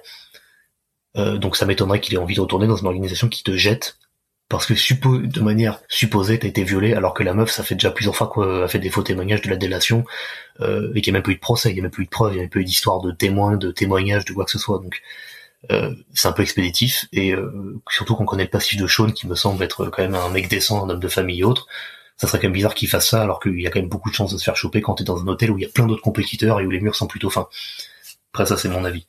Mais euh, qu'il soit coupable ou pas, c'est pas le problème. Le problème c'est qu'il se soit il se soit fait dégager genre une demi-journée après qu'il y ait eu la plainte posée en fait. Donc euh, donc voilà. Bah après ça c'est l'Olympia qui est une organisation qui a but euh, comment dire but pas caritatif là, but enfin faire du chiffre quoi. C'est faut pas oublier c'est une entreprise. Il y a des sponsors, il y a des noms, il y a des il y a une image publique euh, et physique en jeu, donc pas forcément. Euh, voilà, des fois ça claque et ça claque dur. Mais à mon avis, je on, on ne le reverra pas. Hmm. Ok. Il euh, y a quand même un truc qui ressort vachement, c'est ça, ça se sent. Je pense que les auditeurs, ils, le ressentent aussi. C'est ta passion pour le bodybuilding, la musculation. Tu vois, là, tu parles des Mister Olympia. T'as étudié le truc, quoi. Hein. Tu le dis toi-même. Tu regardes des vidéos de Nick Strength and Power. Nick Strength and Power. C'est ça, ouais. Non, mais parce que sinon on se moque de, l'accent français. Bah, ouais. Euh, non, mais on, les, gens qui ont, les gens qui ont pu écouter mes vidéos où je parle anglais du coup parce que mes vidéos sont en anglais, à mon avis ils vont ils vont câbler donc euh, c'est pas. ouais, mais non, mais tu euh, tu tu tu démerdes tu démerdes bien. On, a connu on a connu pire en français qui parle anglais en termes d'accent. Mais non, ce que je voulais dire c'est donc on ressent vraiment cette passion là et, je me demandais si est-ce que euh, toi tu as pour projet de continuer les compétitions, de revenir plus tard? Ça t'anime hein? Oui, quand même. Oui oui. Euh, j'avais pour projet en 2020 de tenter quelques, quelques compétitions au Canada. Bon, bah forcément, c'est tombé à l'eau. Mais euh, j'ai pu faire un espèce de, de, de compte de compte rendu. Tu sais, tu fais tu fais la somme de, des choses de, de, mes années 2018 et 2019. Et en 2019, j'avais fait premier dans ma catégorie euh, à la demi-finale nord euh, de la FBBN en senior. Donc c'est quand c'est quand t'es plus en junior, mais t'es pas non plus chez les masters. Euh, j'ai fini premier dans ma catégorie et en, en, toute catégorie, donc quand tu plais chaque vainqueur de chaque catégorie, j'avais fini second. J'ai fini second face à un, un, à un vétéran, un vétéran de la scène, un vétéran du bodybuilding naturel, et au mec qui a fait champion d'Europe en ICN euh, quelques semaines après. Euh, et c'était pas quand j'ai demandé au juge, quand j'ai posé des questions un peu aux gens, c'était pas euh, si obvious que ça. C'est-à-dire que je, je suis pas passé loin de finir premier toute catégorie, alors que ça faisait trois, trois, non, deux ans que j'avais pas fait de compétition de bodybuilding, alors que j'avais foiré ma sèche au niveau des cuisses. J'avais fait beaucoup de rétention d'eau au niveau des cuisses parce que j'avais bu du café le matin et j'aurais pas dû. Euh, et qu'en plus, avant de rentrer sur scène, les mecs en fait voulaient me contrôler pour un test de dopage, donc ils voulaient me faire pisser. Moi j'étais déshydraté, je leur ai dit mais je peux pas pisser, j'ai pas bu depuis, euh, depuis une demi-journée. Et ils me disaient bah tiens prends des bouteilles d'eau et bois bois bois bois bois. On me, donnait du café pour que bah du coup tu sais ça, il y a un effet euh, diurétique et ça active aussi la digestion surtout au niveau du côlon donc ça ça aide ça aide à, quand t'es constipé ou quand t'as du mal à pisser justement et je m'étais faite euh, une bouteille d'un litre 5, la moitié d'une autre bouteille d'un litre 5 et j'ai bu trois cafés. Et là on m'appelle, on me dit mais t'es t'es second toi, enfin t'es premier de des seniors. Et je dis oui pourquoi? Bah parce que là il y a toute catégorie qui passe. Donc j'avais le ventre plein, j'étais pas congestionné, j'étais pas préparé, même dans ma tête j'étais pas en train de me dire je vais aller sur scène. J'ai couru, mais j'ai couru, j'ai slalomé entre tout en arrière scène entre toutes les, les mince, entre toutes les espèces de, stands qu'il y avait et autres, entre tous les compétiteurs, je suis, arrivé in extremis, il y a personne qui a filmé euh, l'arrivée de la toute catégorie sur scène, euh, mais je suis arrivé en mode comme ça, tu sais, euh, c'est bon, c'est bon, je suis là, je suis dans le temps. donc voilà, pas congestionné, le ventre plein, posing, on me dit vas-y, fais posing, comment on appelle ça En gros, c'est posing libre, tu fais ce que t'as envie. bah j'ai fini second, à côté d'un champion qui est bien rodé. Donc on m'a dit, le directeur de la FBPN est venu, Jean-Michel Terrage, il m'a dit, bah écoute, tu sais quoi, vu le potentiel que ne t'embête même pas à venir à la finale France, sauf si t'as envie, va directement au championnat d'Europe en ICN. Donc c'était à Rimini, en Italie, c'est une station balnéaire. J'avais commencé à me renseigner au niveau des prix, on avait même fait un espèce de petit groupe avec d'autres compétiteurs qui voulaient en gros se cotiser pour faire un Airbnb, euh, ça coûte moins cher pour chacun. Sauf que c'était quand même un prix parce que bah, Rimini c'est station balnéaire donc c'est pas c'est pas très abordable et puis euh, bah, c'était quelques mois après que j'avais perdu mon emploi. Donc moi j'étais plus dans les histoires de paperasse, de prud'homme, de retrouver un emploi. J'avais des trucs de formation de sécurité qui arrivaient. Euh, même, même mentalement au niveau de certaines choses dans la vie perso, j'étais pas très très à l'aise. Donc je me dis, vous savez quoi, cette année je passe mon tour, j'irai l'an prochain. Bah maintenant que j'y pense et que j'ai regardé le calendrier encore une fois de cette catégorie, la, la FBB, euh, je me dis bah euh, si je suis encore en France, en tout cas pas loin, et eh bah pourquoi pas, et c'est toi je vais jusqu'au bout. Et je me la donne parce que il y a des personnes très expérimentées qui ont la bouteille dans le monde du bodybuilding et des fédérations naturelles qui m'ont dit t'as largement le potentiel pour une carte pro en fait. Et je sais que euh, alors euh, je vais peut-être écorcher le nom, c'est la FFCPCN je crois, donc c'est une fédération française. Euh, c'était l'an dernier, c'est Jordan qui a participé, donc j'ai suivi tout, il a fait des vidéos et autres, les gens je vous invite à aller voir, c'est très beau, c'est très bien fait niveau montage et autres. Bon, il a fini avant dernier malheureusement dans une catégorie où les juges ont préféré du bodybuilding très moderne, très je, peux pas dire classique parce que c'était Jordan le bodybuilder classique alors qu'eux étaient vraiment dans euh, le posing on s'en fout faut masse masse masse masse masse quoi. Et si ta sèche elle est pas très euh, poussée bon, à la limite c'est pas grave c'est pas grave on est censé être naturel de toute façon. Euh, il a fini avant dernier ce que je trouve complètement euh, illogique parce qu'il avait au moins la deuxième place au moins. Il pouvait finir frenier largement. Il était mieux il était juste mieux. Il manquait juste un peu de, de masse par rapport au, bah, au premier justement euh, et les mecs lui ont dit euh, faut que t'arrêtes de faire ton truc bizarre avec le vacuum, avec le vent pardon, ce qui était le vacuum. Euh, cette, cette fédération-là, peu importe du coup ce qu'on peut dire, on peut critiquer ou autre, elle a été reconnue officiellement euh, une fédération sportive française. Ça veut dire quoi? Ça veut dire que si tu as une carte pro dans cette euh, fédération, tu es reconnu officiellement en tant que sportif pro par le ministère des Sports et de la Santé français. Eh ben une carte pro comme ça sur le CV c'est joli, hein, pour l'ego, pour le, le les souvenirs quand on sera vieux, c'est bien, mais c'est surtout qu'au niveau de la représentation officielle, on peut vraiment dire voilà, je suis sportif pro. Et là, cette année, avec le, coronavirus et autres, ça aurait quand même vachement bien servi parce que en France et outre-mer, si tu n'avais pas une carte pro de sportif pro à montrer ou de professionnel de la, de la santé ou du sport, tu ne pouvais pas t'entraîner. Tu ne pouvais pas aller en salle de sport. Euh, donc ça peut servir au final. On s'en rend compte qu'effectivement, c'est plus qu'une histoire de, de, de, statut euh, social, se dire ah je suis sportif euh, pro, c'est se dire bah oui en fait non mais il y a toute une chose, il y a tout un côté administratif derrière qui peut m'être avantageux. Donc je pense que je vais me remettre là-dedans.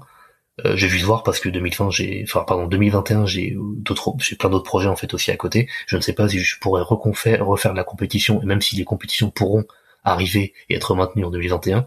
Par contre ce qui est sûr c'est que si j'ai une occasion cette fois je la lâche pas en fait, je vais jusqu'au bout. Je vais jusqu'au bout et je me pose même plus la question de me dire ouais la sèche des cuisses et si et ça non, je fais de mon mieux comme j'ai pu faire là en 2019 et puis euh, et puis j'y vais quoi. Parce que pour reprendre 2020, euh, donc 2020 finalement c'était euh, il y a pas si longtemps. Donc janvier tu arrives à, Vancouver, euh, il y a le virus tout ça qui arrive, donc finalement bah, tu ne peux plus travailler dans les salles de, sport. Est-ce que tu as quand même réussi à, à faire des comme des pas des cours collectifs mais des espèces de de de trucs à distance là, tu sais certains certaines gyms proposaient ça. Non non j'ai pas fait ça, je je peux pas je, je ne peux pas parce que si je fais un si je suis coach d'un groupe collectif d'un groupe euh, le groupe ça va être plutôt restreint et je vais faire en sorte que le groupe fasse de très bons mouvements. Et ça c'était aussi un entretien que j'avais fait avec une autre, une autre salle, une mini-salle où en gros c'est des groupes de 10, 15, maximum 20 personnes. Et c'est du renforcement musculaire. Donc c'est pas du body pump, c'est pas du body attack, du body combat ou je ne sais quoi, non non. C'est des circuits, limite un peu du truc du crossfit, hein, limite un espèce de WOD, mais c'est pas vraiment un WOD, mais c'est du renforcement musculaire. Gérer 10-15 personnes quand tu dois leur faire faire des bons mouvements, même si c'est pas des mouvements forcément très techniques, si tu travailles, c'est de la concentration, c'est de l'énergie mentale entre guillemets. Euh, faut que tu fasses gaffe à ce qu'ils font. Tu peux pas faire ça si t'es en caméra avec des gens et que toi-même tu fais les exercices, tu dis allez allez 1, 2, 3, 4, 5, etc. Donc non.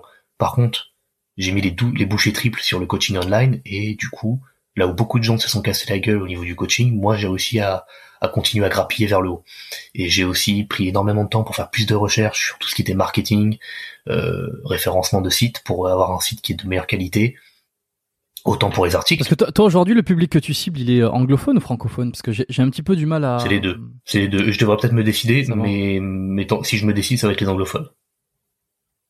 Parce qu'il y a plus de monde ou parce que tu t'accroches plus ou pour tes objectifs Parce que j'accroche plus, parce que je croise quand même beaucoup de mecs euh, calibrés haute musculation et super physique et double PPL parce que euh, Cortan et, euh, et, je ne sais quel mec de du YouTube français l'a dit et en fait, quand tu dois leur expliquer par A plus B que c'est peut-être pas le mieux, surtout vu leur emploi du temps, vu leur historique au niveau blessure et plein de choses, bah ça tombe dans des oreilles de sourds.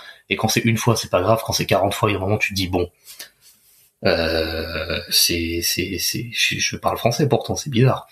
Donc euh, donc oui, non, la limite, moi, si je dois arrêter euh, de m'adresser à une catégorie de gens, ça sera les Français. Ça, je me, enfin pardon, les francophones. Ça sera les anglophones dont je vais m'occuper parce que je tombe quand même sur beaucoup de personnes françaises qui me disent c'est dommage que je ne fasse pas tes vidéos en français. Euh, et je leur dis oui je sais, mais par contre je me je prends le temps de mettre des sous-titres en français sur mes vidéos anglais. Ils me disent c'est cool, mais t'as un anglais français de merde. Tu as un accent de merde. Tu parles machin truc blablabla. Et il y a des trolls évidemment, il y a des haters qui me sortent ça. Je, je, les ai survus, je réponds même pas. Alors je réponds un truc encore plus encore plus que encore, encore plus acide et puis basta. Mais le truc, c'est que les gens qui me suivent sur YouTube, pour ne prendre que YouTube, je suis presque à 1000 abonnés, alors que niveau fréquence de production de vidéos, je, suis naze. Hein, je, il y a plein de choses qui se passent à côté, donc je peux pas faire au mieux ce que je voulais, c'est-à-dire une vidéo un jour sur deux ou presque. Euh, c'est des gens qui sont des fois indiens, qui sont pakistanais, qui sont russes, qui sont d'Europe de l'Est, qui sont euh, canadiens, qui sont euh, euh, qui sont irlandais. Bah, malgré mon accent de merde, parce que oui, j'ai un accent, tu sais pas si c'est un français, un russe ou un italien qui parle, ou un mix. Euh, malgré cet accent de merde, bah, ils prennent le temps. Ils prennent le temps d'écouter, ils prennent le temps de voir que derrière il y a de la, il y a, de l'information, il y a de la, il y a de la ressource, il y a de la culture. Et euh, c'est qu'à moi ensuite de leur montrer, bah oui, regarde, physiquement je suis bien, mais en plus c'est pas juste être bien parce que je me connais moi, c'est être bien parce que je sais globalement les choses, les fondamentaux, et je peux réussir à les expliquer et les transmettre. C'est le, c'est ce qu'on appelle la pédagogie, justement. Et j'essaie de faire un montage simple, donc je me suis formé. Hein, j'ai, il y a un moment, je me suis dit bon, je suis avec iMovie. Tu regardes les vidéos que j'ai fait en 2019, à son âge. Tu regardes par rapport à 2020, j'estime qu'il y a une évolution qui est quand même pas mal au niveau du montage. Donc j'ai pris le temps, voilà, de me dire bon, comment est-ce que je monte avec iMovie parce que j'aurais pas mieux, euh, parce que je monte tout avec mon téléphone et je filme tout avec mon téléphone. Euh, comment est-ce que je fais pour mieux mettre en avant ces vidéos-là? Est-ce qu'il y a un truc avec les mots-clés, les tags, euh, un truc avec ce que je dis dans la vidéo, la, couverture, la, petite miniature de la vidéo, etc., etc. Je me suis, je j'ai pris le temps. J'allais dire, je me suis embêté. Je me suis pas embêté. J'ai pris le temps de me dire, je vais bien faire les choses. Et en faisant bien les choses, en faisant une vidéo par mois à quelque chose près, bah j'ai doublé mon nombre d'abonnés sur YouTube. Donc là, je me dis, bah en 2021, si je fais une vidéo par semaine au grand minimum, qu'est-ce que ça va être? Et vu le retour sur investissement, le nombre de personnes qui après viennent sur Instagram ou sur mon site, s'abonnent, me posent des questions, interagissent avec moi, puis ensuite me disent bah attends je te prends un programme, je te prends une diète ou euh, je veux que tu me coaches, bah je pense que ça va être de plus en plus bénéfique pour moi. Donc c'est pour ça que je dis je sais pas si je pourrais faire des compètes parce que s'il faut que j'ai en mode full business entre guillemets, je ne sais pas si j'aurai le temps de m'entraîner comme un dératé comme j'ai pu faire en 2019 parce que je m'entraînais 4 heures un jour sur deux pour être prêt pour une compétition. Je ne sais juste pas si j'aurai le temps. Une de tes vidéos qui a le mieux marché là, c'est euh, sur comment euh, comment développer son coup. C'est ça, oui. C'est assez original. C'est ça, oui. Parce que je me suis dit, cette vidéo-là, si je dois la refaire, parce qu'il faut la remettre au goût du jour, parce qu'il faut toujours des fois répéter les mêmes choses, euh, parce que c'est une nouvelle audience, parce qu'il faut, faut de nouveau être dans les recommandés YouTube, il faut que je fasse une vidéo que je sais que j'aurais pas besoin de refaire avant 5 ans ou 3 ans.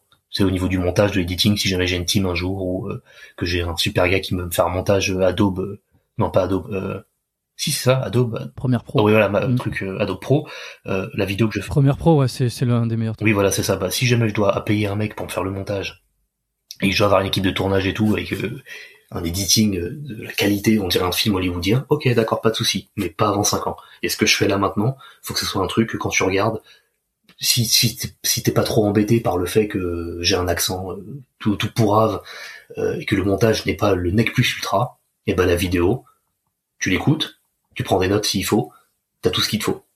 Absolument tout ce qu'il te faut. Et effectivement, c'est une des vidéos qui a le plus marché parce que même encore aujourd'hui, des gens commentent et me contactent par rapport à cette vidéo pour me poser des questions. Donc euh... Ouais, et puis le, thème est original aussi. Euh, on l'a très peu vu, ça, comment muscler son cou. Et, euh... et alors, comment entraîner le cou guide complet ben, Ça donne envie. Ça donne envie et euh, je pense que c'est vraiment cette différenciation aussi.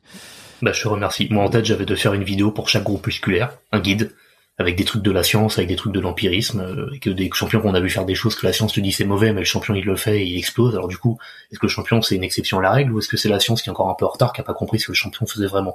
Voilà, je voulais faire un peu ces, ce genre de vidéo pour chaque groupe musculaire et puis euh, à terme un e-book. Je pense que je pense qu'un truc comme les bras ou les, les pecs, ça c'est des trucs qui sont tellement, oh tellement vus. Euh, ça continuera, ça oh, continuera. Les gens ils voudront toujours se développer. Et puis les fessiers maintenant pour les, pour les, les dames. Ouais.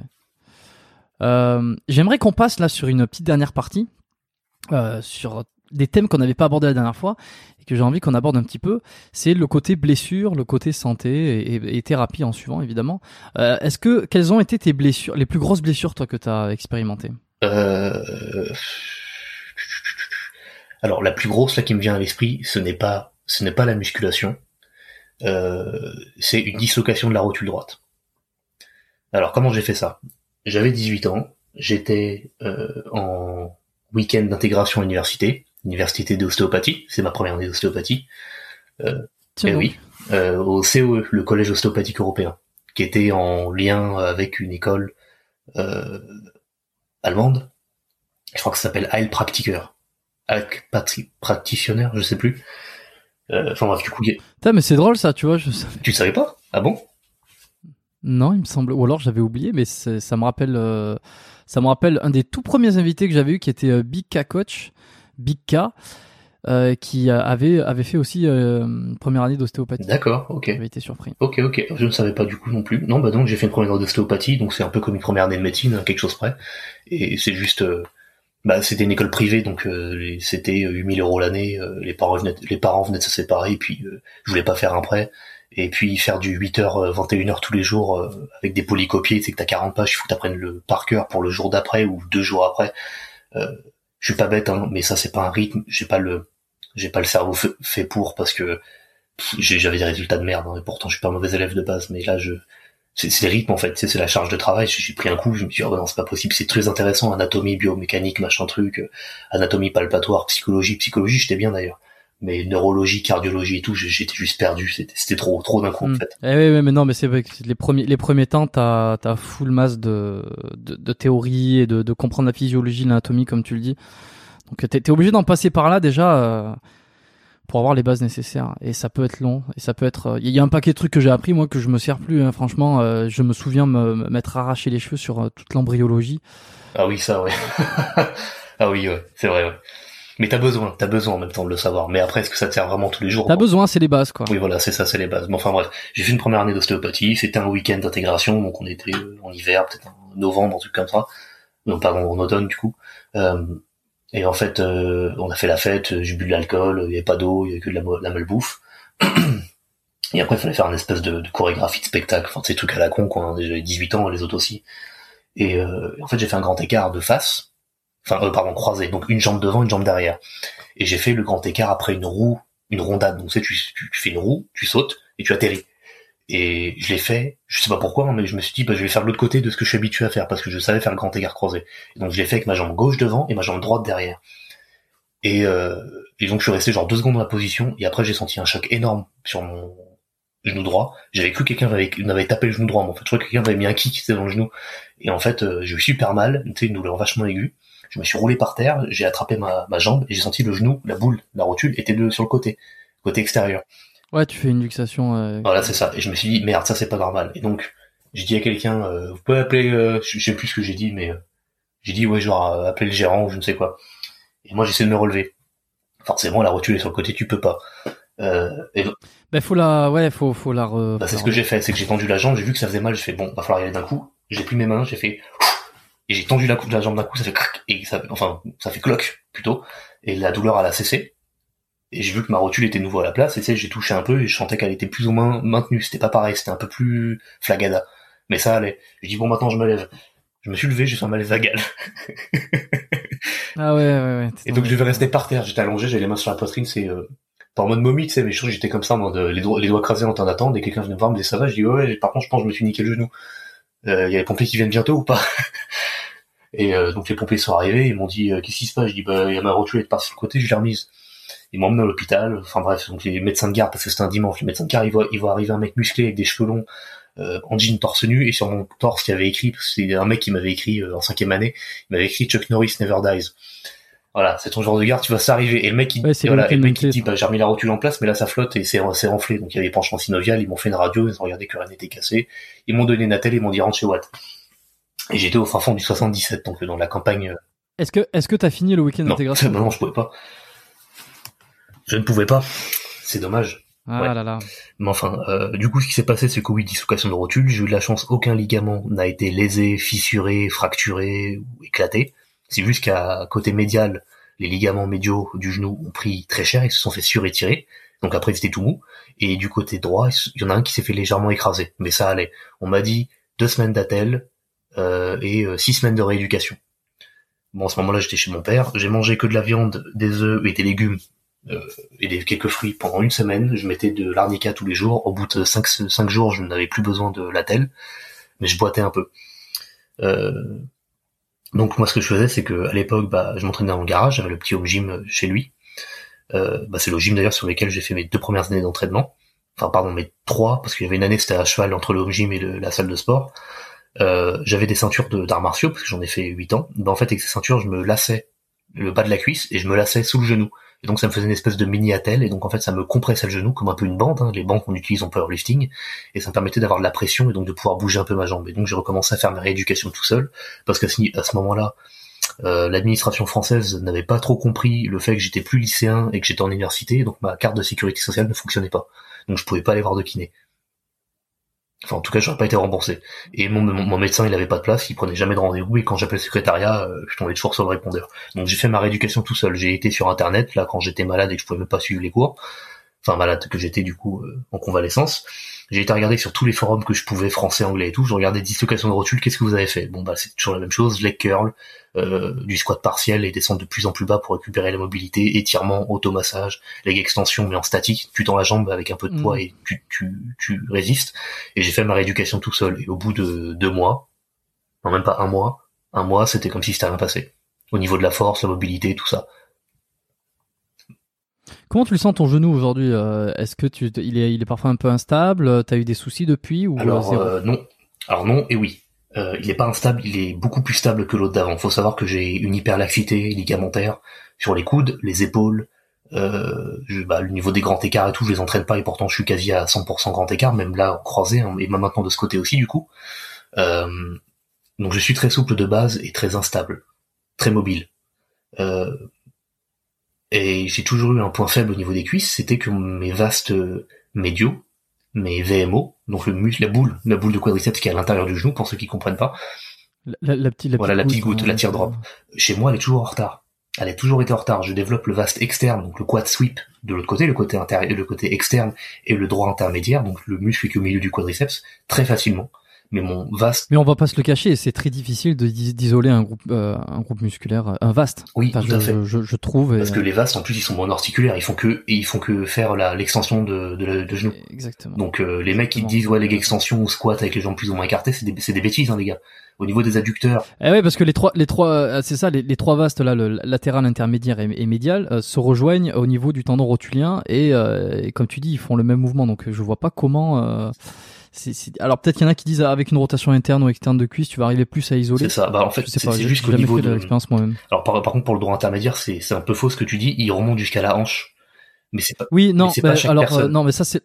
Ouais, ok, oui, oui, ouais, mais ouais. Voilà. Donc en fait lui, il est biarticulaire, donc il sert aussi à la flexion de hanche avec les psoiliaques. Euh, Bah, c'est je pense surtout au, au droit, le droit de la cuisse, le droit de la cuisse qui est bilatéral. ah oui non, le, oui voilà, oui, ok, oui, d'accord.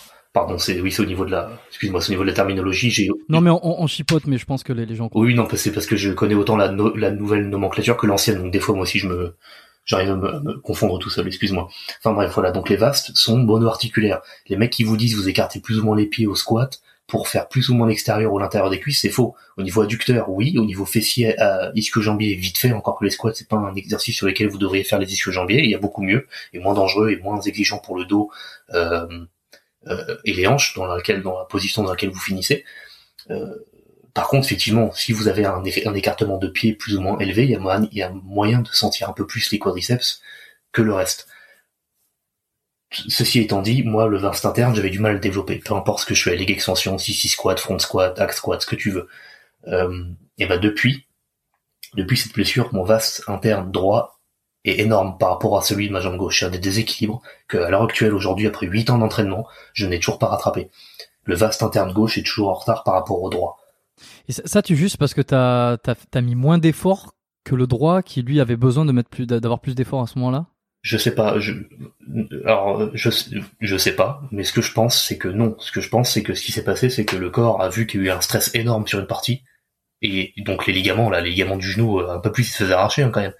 Je pense qu'il a surcompensé très rapidement, et pour lui, s'il y avait un problème de stabilité, eh ben, il a tout de suite mis euh, la viande, euh, c'est pour ça que j'ai un vaste interne, euh, côté droit, qui est beaucoup plus mastoc parce que depuis ce jour-là, à la base, moi j'étais très dominant au niveau des hanches dans mes mouvements, c'est-à-dire que je sentais très facilement mes ischios et mes fessiers.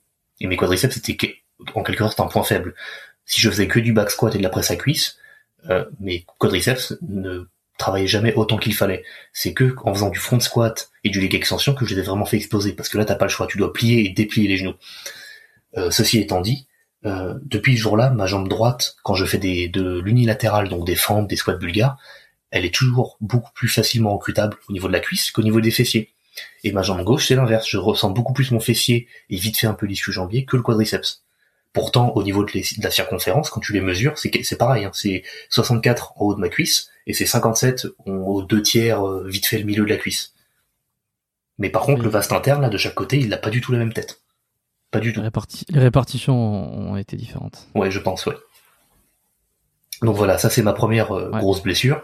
Et euh, ma deuxième grosse blessure, en fait, c'est une succession de blessures qui s'est fait au même endroit, qui continue de se faire au même endroit. Donc je pense qu'un jour, il y a potentiellement moyen que ça lâche pour de vrai. C'est au niveau lombaire, c'est au niveau euh, des muscles érecteurs du rachis, les érecteurs spinae, euh, côté droit. Donc ce qui s'est passé, c'est que ma première année de muscu, je faisais du soulevé de terre, je pensais connaître la technique parce que j'avais regardé des vidéos. Euh, sauf que les vidéos c'était de la merde. Et en fait, ce que je faisais, c'est que je faisais du soulevé de terre où je poussais avec mes cuisses et je redressais le dos, mais je ne serrais pas les fesses. Je ne faisais pas de de- d'extension de, hanche. Donc ce qui se passait, c'est que quand j'étais en haut, tout le poids était sur les lombaires. Et, donc il y a eu un soir où je faisais du soulevé de terre, j'étais à 120 kilos, je crois, ou 117 et demi. C'était vraiment dans mes, dans mes premiers mois de muscu. Et en fait, je me suis fait un lumbago. Ce qui s'est passé, c'est que j'étais en basket, en chaussures de sport, mais basket, chaussures de course, parce que à la salle, c'était interdit d'avoir autre chose, et encore moins d'être en chaussettes ou pieds nus. Donc des semelles molles, donc semelles instables. Et ce qui s'est passé, c'est que j'ai soulevé la barre de manière explosive, et c'était ma dernière série en plus, c'était là, je faisais, je faisais du 4x5 à 8 avant sur le soulevé de terre. Euh, c'était ma dernière série, je soulève la barre, je sens ma semelle à droite qui a éclaté, il y a eu un petit c'est un bruit de comme un ballon qui pète, et je me suis retrouvé plus bas sur mon pied droit, du coup d'à peu près 2 cm quand même, que mon pied gauche. Donc ce qui s'est passé, c'est que bah j'ai pas plié la cuisse, j'ai pas plié le genou, j'ai pas j'ai pas euh, tordu la hanche, c'est mon dos qui s'est un peu incliné sur le côté en étant cambré. Mm. Et donc ça a lâché, j'ai fait un lumbago et en fait je me suis fait un léger pincement discal. Euh, qui a été euh, qui a été euh, comment dire accompagné d'une énorme d'une énorme contracture. C'était même pas une crampe, c'était une contracture des érecteurs du niveau sacrum jusqu'au niveau thoracique dans les premières thoraciques. Je serais plus dur, peut-être jusqu'à la T3 à peu près. Mais enfin voilà, j'avais une plaque de muscle, un bout de viande sur 30 cm, c'était bloqué.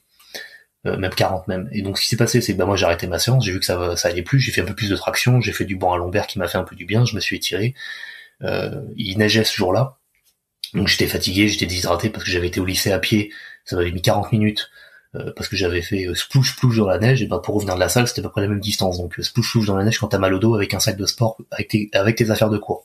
C'était marrant. Euh, je suis rentré j'ai bu l'eau enfin j'ai pris mon repas je suis parti me coucher basta. Le lendemain je me suis levé pour aller en cours. Je me suis juste levé ça a fait tellement mal dans le dos, pas le lombaire, hein, dans tout le dos, qu'en fait j'ai commencé à avoir la tête qui tournait, j'ai l'impression que je pouvais plus respirer. Et en fait la contracture des érecteurs m'empêchait de empêcher ma cage thoracique derrière, sur la face postérieure, de correctement se euh, faire son expansion, tu sais, quand tu quand tu quand tu inspires. Donc en fait, juste à être debout, je m'asphyxiais tout seul.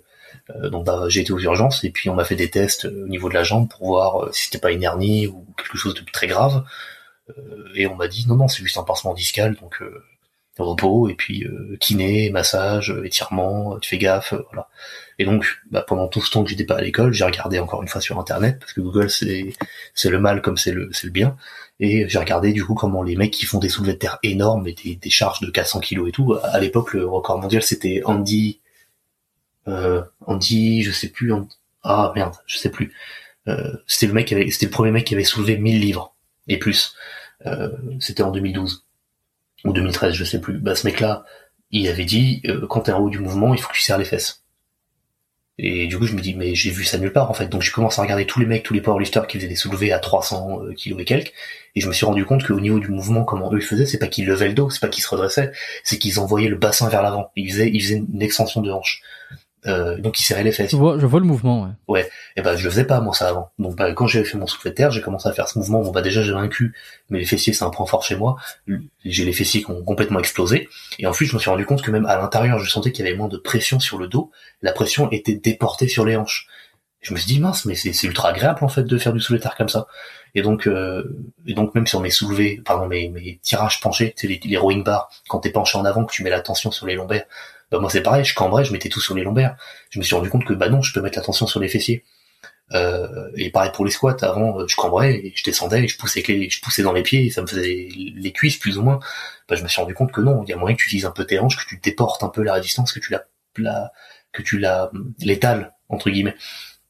Et, euh, bah depuis euh, j'ai eu de moins en moins de problèmes euh, à pousser ces poids, sauf qu'après tous les ans j'ai cette petite fatigue, cette petite faiblesse, parce que c'est génétique, parce que mon père a une double hernie discale à cet endroit-là, L5S1 et L4 euh, L5, et mon grand-père côté maternel aussi, euh, travaux, travaux, euh, travaux physiques, il, était maçon, pareil, triple hernie discale, début d'arthrose, etc., etc. Peut-être que génétiquement il y a une faiblesse. En attendant, moi tous les ans ou presque, je me fais un espèce de, je me refais un lumbago, à savoir que lumbago ça veut dire que vous vous êtes blessé le bas du dos, ça peut être tout n'importe quoi moi à chaque fois c'est contracture. C'est contracture des muscles, c'est-à-dire que les muscles voient que je suis dans une position qui va pas, où il y a une fatigue accumulée, et il y a un bout de muscle, souvent c'est le carré des lombes, le QL, et, euh, et euh, un bout du multifidus, donc c'est le plus euh, le plus proximal, non pardon, le plus distal des érecteurs, il y a celui qui est vraiment juste à côté des vertèbres, et vous savez, vous en avez un qui est juste à côté, plus sur le côté externe, bah moi c'est dans cet endroit-là que je me fais mal à chaque fois, dans la jonction du carré des lombes et de ce multifidus. donc c'est pas sur la colonne, c'est pour ça que je sais que c'est pas une hernie discale, J'ai jamais fait de radio de ma colonne ou de, euh, on appelle ça de d'échographie ou de d'IRM, mais je sais que c'est pas une hernie parce que que je m'entraîne ou pas, parce qu'il y a des fois je fais des semaines de repos ou des moments où je m'entraîne un peu moins, j'ai pas mal au dos. Alors que les gens qui ont des hernies, au moment où ils arrêtent de s'entraîner, ils ont mal au dos. Ouais, c'est c'est c'est assez variable. Pardon, excuse-moi.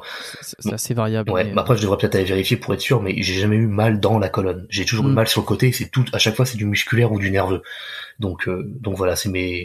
Tu peux très bien aller passer un examen, euh, mais bon, si tu veux, euh, sauf pour les hernies qui sont aiguës, euh, une hernie, ne- ne- on peut tous avoir des hernies sans forcément avoir des Oui, oui, hernies, absolument. sans forcément avoir de douleur. Donc, euh, c'est pas, il n'y a pas forcément un, un truc, euh, un lien direct entre douleur et hernie. On peut très bien avoir mal au dos sans avoir de. C'est ça, oui.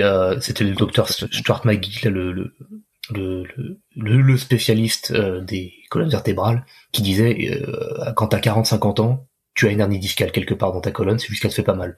Et c'est juste ça. Mais c'est comme l'arthrose en fait. Hein. C'est comme l'arthrose. euh, C'est c'est c'est un phénomène euh, naturel entre guillemets. Hein. Ça, ça dépend beaucoup des conditions de vie, de l'alimentation, de l'environnement. Mais c'est comme l'arthrose, tu vois. Je veux dire, euh, euh, on a tous plus ou moins de l'arthrose. On est tous dans un état plus ou moins avancé d'arthrose. Oui, et ça ça, veut pas forcément dire que ça s'accompagne de douleur. Tout à fait, oui. À un moment, l'homostasie du corps n'arrive pas à, à maintenir ce qu'il faut, donc il y a toujours un début de dégénérescence lent, mais lent mais bien présent. Et d'ailleurs, Ouais, il y a des études là-dessus de qui le montrent, c'est que souvent les gens, ils ont le plus de douleur globalement dans leur trentaine. Et dans ta trentaine, pourtant, c'est l'un des moments dans ta vie où tu n'as pas ou très peu d'arthrose. Et c'est quand t'as 50, 60 ans que t'as pas, pas ou peu de douleur, et pourtant c'est là que t'as le plus d'arthrose. Sauf si c'est arthrite, évidemment, c'est encore autre chose, mais arthrose, ça fait pas forcément mal. Maintenant, euh, moi, au niveau- au niveau de l'hernie discale, si j'en ai une, je pense que c'est une petite protusion, donc c'est c'est un ou deux millimètres. Ça ferait, c'est vraiment le truc que je vois au pire. Puis oui, je vais aller checker ça un jour, bien évidemment, mais maintenant que j'arrive à comprendre comment mon corps fonctionne, excuse-moi, j'ai la gorge un peu sèche. Euh, ça fait deux heures hein, quand même. Euh, Mine de rien. Ouais, mine de rien. Euh, maintenant que je comprends quel exercice faut que je fasse, ce qu'il faut que je fasse pas, ce qu'il faut que je fasse attention, ce que je, quand je commence à sentir un truc, faut que j'arrête. J'ai moins, j'ai l'expérience maintenant entre guillemets. Je sais ce qui va aller, ce qui va pas aller. Euh, et maintenant au niveau de l'hydratation, au niveau de la, la nourriture et tout, je suis vraiment gaffe, même si des fois je me relâche un peu. Globalement, 90% du temps, c'est, c'est du propre. Bon bah y a pas de raison que ça n'aille pas. Et puis en plus Mm. maintenant j'ai aussi le Gravity Boot, donc c'est des espèces de, bah, des espèces de bottes. Ouais, le... oui, oui, non, mais ça, j'en ai déjà parlé. Ouais, voilà, avec le, avec le crochet, bon bah, euh, ça n'a rien à voir au niveau de l'étirement, de la décompression euh, vertébrale et même de l'inversion, le fait que du coup tous, tous les fluides, la lymphe et le sang qui sont un peu coincés dans les cuisses et les hanches après une journée debout ou assis, euh, qui redescendent dans le tronc, ce n'est pas pareil. Et du coup, moi, au niveau récupération, ça m'a fait. Je les ai eu un jour à Noël, euh, je m'étais dit vas-y, c'est que 30 balles, je vais essayer, puis au pire si ça marche pas, euh, je leur filerai un mec qui a mal au dos à ma salle, un pote. Ça a été le jour et la nuit. Au niveau de la récupération, c'était le jour et la nuit, parce que c'était au moment où je faisais beaucoup de soulevés partiels de, de hot lift, euh, du soulevé Jefferson, du soulevé hack, donc des, c'est pas des soulevés normaux, c'est, un peu, la résistance est un peu déportée. Euh, je soulevais du 280, du 300 kg. Euh, c'était majoritairement pour le haut du dos que je faisais ça, le- les trapèzes surtout. Euh, c'est vrai que des fois, quand je me réveillé le lendemain, j'ai l'impression d'avoir des courbatures, bah, évidemment au niveau des érecteurs, euh, sur toute la longueur de la colonne, plus ou moins. Mais c'était surtout au niveau du milieu du dos que c'était le plus intense. Mais j'avais aussi l'impression d'avoir des courbatures sur la colonne. C'était très bizarre comme sensation.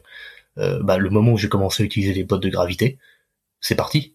Tout ça c'est parti. Et la récupération entre les séances pour la colonne, c'était beaucoup mieux. Et même au niveau des genoux, parce que du coup tu m'avais posé la question comment mon genou va aujourd'hui.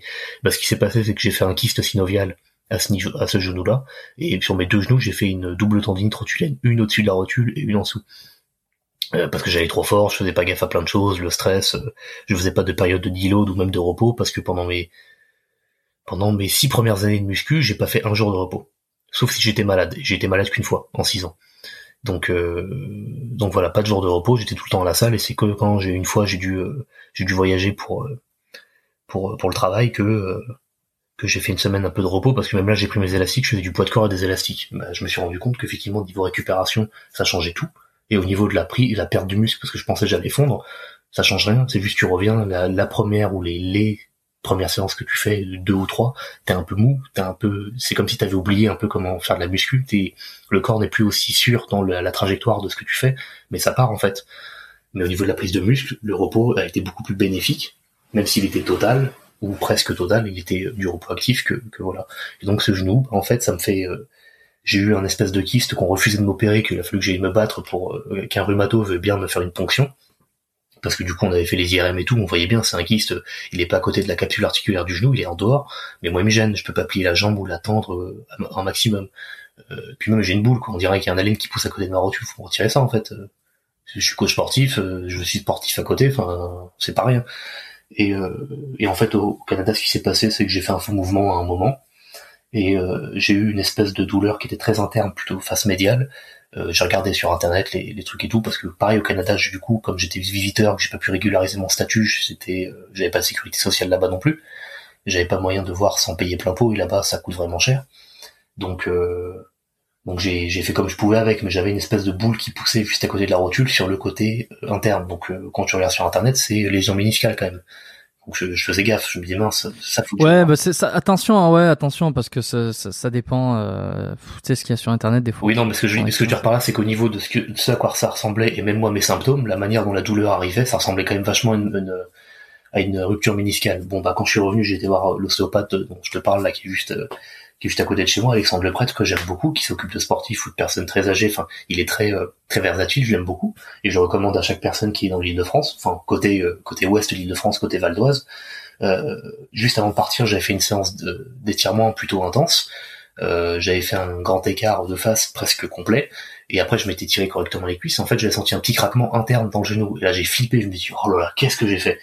Et en fait, ça allait mieux. J'avais moins cette euh, ce, ce, truc enflé. Donc j'ai été le voir et il m'a dit, bah ça se trouve, en fait, t'avais juste une bursite, mais un peu interne, parce que il, m'a dit, j'ai eu l'impression que t'as buté sur quelque chose. Tu sais, t'as mis ta chaussure, t'as été trop fort et que tu t'es légèrement décaler le l'axe du tibia par rapport à la rotule. Et donc lui, il m'a tiré la jambe, il m'a il l'a tiré, il l'a levé un peu, il y a eu un petit cloque, je l'ai senti, et j'ai eu l'impression qu'il y avait de l'eau qui était coincée, enfin de l'eau, un liquide qui était coincé derrière euh, le genou et derrière euh, l'ischio-jambier, et ça, ça a glissé, ça a circulé, donc j'avais une sensation de chaud-froid dans le pied qui était un peu bizarre, mais ça faisait du bien.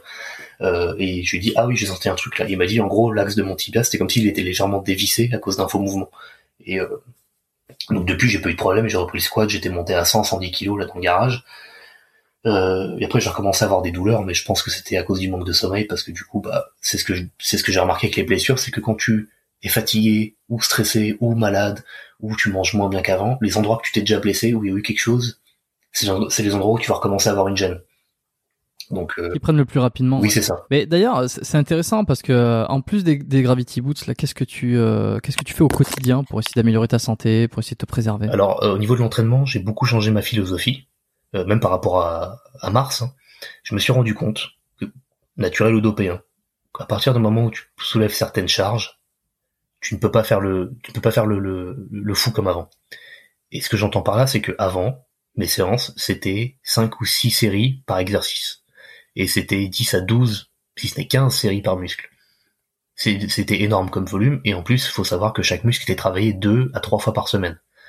Euh, parce que je travaille en full body, même si les full body étaient des fois plus orientés sur certaines choses et moins sur d'autres. Ce que je me suis rendu compte avec mes cuisses, pendant tous ces, tous ces mois là que j'avais un kyste que je voulais retirer, ou ces bobos au genou que je voulais faire gaffe, c'est que quand tu t'entraînes très fort, très dur, très proche de l'échec, voire même à l'échec sur des mouvements que tu sais que tu peux y aller parce que t'as pas de douleur, t'as pas de, t'as pas de malaise, et même biomécaniquement, euh, l'endroit où t'as mal, tu mets moins de pression dessus, bah, en fait t'as pas besoin de tant de volume que ça pour maintenir, et encore moins pour, euh, pour te développer. J'ai jamais eu mes cuisses aussi grosses que là, et pourtant, voilà, j'avais un problème au genou. J'ai jamais eu mes fesses et, mes, mon dos d'aussi gros. Je dis les fessiers parce que les exercices fessiers, dans la majorité, mettent une énorme pression aussi sur la, la, la, plaque sacro-lombaire. Euh, j'ai jamais eu du coup, j'ai jamais été aussi balèze, globalement alors que pourtant j'ai de plus en plus de petits bobos. Pourquoi? Parce que je suis de plus en plus intelligent et conscient de ma sélection d'exercices et de ce que je fais avec ces exercices-là. Euh, donc, bah, mes jambes, par exemple, je faisais euh, trois ou six séries par semaine. Par semaine. Donc c'est même pas une... En gros split, t'imagines, tu viens, tu fais trois séries, t'as fini, tu vois. Euh, et en faisant ça, j'ai maintenu ce que j'avais. Et quand j'ai pu commencer à recommencer à m'entraîner euh, plus dur, juste à rajouter trois autres séries euh, vraiment de travail très acharné et puis ensuite à côté six autres séries qui c'est un peu plus entre bah, justement entre ces séries là pour faire le cooldown qu'on expliquait en début d'épisode euh, mes cuisses ont pris 2 euh, cm comme ça alors même que ce n'était même pas mon focus c'est juste que voilà faut faire les cuisses parce qu'il faut pas déconner euh, donc voilà je me suis rendu compte de ça sur les cuisses et je me suis dit bon les cuisses tu sais Axel que c'est ton point fort On va faire ça sur les mollets pour voir. Et bah hop, un centimètre et demi de mollet en un mois. J'ai fait ah d'accord ok bon bah je vais je vais tenter sur les épaules. Les épaules j'ai l'impression qu'elles n'ont pas trop réagi au niveau de la masse. Par contre au niveau de la, pardon au niveau de la connexion cerveau-muscle avec les deltoïdes postérieurs et même le ma capacité à les fatiguer en moins de séries possibles. Avant il me fallait euh, quatre séries par séance vraiment purement que euh, et je dis 4 séries, en fait c'était 4 Giant Set, donc en fait c'est 12 séries. Il me fallait 12 séries par séance, donc 36 séries par semaine pour vraiment me fatiguer à fond, en sachant que derrière il y avait des développés euh, verticaux, donc qui font aussi les épaules, des développés inclinés qui font aussi les épaules, euh, et de l'échauffement, beaucoup de face pull, de, de, de, rotation externe avec les élastiques aussi pour bien échauffer, donc un peu de pré-fatigue en quelque sorte. Euh, il me fallait 36 séries par semaine, bah là en 15 séries, elles étaient complètement éclatées. Et donc cette philosophie de réussir à aller plus à l'échec et de faire vraiment gaffe à ce qui se passe et d'oublier un peu ce qu'ils disent sur internet et dans les guides et dire tel exercice c'est le mieux. Et juste de faire les choses moi comme je vois. Et puis même au niveau de la biomécanique dire bah tel muscle fait telle, telle action. Bon bah je vais faire ça en fait avec du poids une résistance. Euh, j'ai au moins maintenu ce que j'avais. Voire même j'ai progressé. Alors que ça n'a jamais été euh, au niveau de la diète je faisais pas à 100% comme je voulais au niveau de la qualité de vie entre guillemets. Euh, voilà j'étais au Canada je pouvais pas trouver de travail. Quand j'en trouvais on me disait permis de travail bah non ça va pas truc. Enfin, c'est quand même une charge de stress au, au, mine de rien au final. Que derrière j'avais mes trucs d'articles mes trucs de vidéos que j'avais les gens que je coachais. Enfin bref j'avais un peu du temps plus, plutôt rempli puis en plus je faisais de l'insomnie à ce moment-là. Euh, je me suis dit c'est pas plus mal j'ai maintenu ce que j'avais. J'ai retrouvé ma force euh, et augmenté la force sur beaucoup d'exercices et au final, j'ai quand même grappillé certains gains. J'ai quand même grappillé 500 grammes par rapport à l'an dernier. Ce que je trouve pas mal. Euh, et donc cette philosophie-là, j'ai continué à la faire quand je suis arrivé en France. C'est pareil. Je suis remonté. Je suis remonté très très vite, euh, malgré le jet lag, malgré le fait qu'au niveau matos, bah, d'un coup, j'ai été très restreint. Euh, je me suis remonté très très vite au niveau que j'avais en partant du Canada. Et j'ai même grappillé par-dessus. Alors que pourtant, quand je suis arrivé d'ailleurs en France, j'avais un petit problème avec l'épaule droite, mais c'était pas articulaire, c'était un muscle, c'était le subclavier qui était euh, crampé entre guillemets, qui voulait pas se, se relâcher. J'avais le petit pec aussi qui faisait un peu la, gueule, donc il a fallu que, c'est étirement, automassage, je fasse gaffe à la trajectoire des barres, etc., etc. Donc euh, je me rends compte qu'en fait, avec le temps, malgré le fait que je sois pas vieux, hein, j'ai que 25 ans, je le rappelle, je suis sur mes 26 ans, il y a un moment où en fait ton corps te montre que tu as des limites, et c'est pas des limites euh, en mode si tu vas par-delà la limite, tu vas te casser en mille morceaux. C'est une limite qui te montre que si tu vas plus loin, le risque que tu as avec les charges que tu bouges, c'est exponentiel en fait.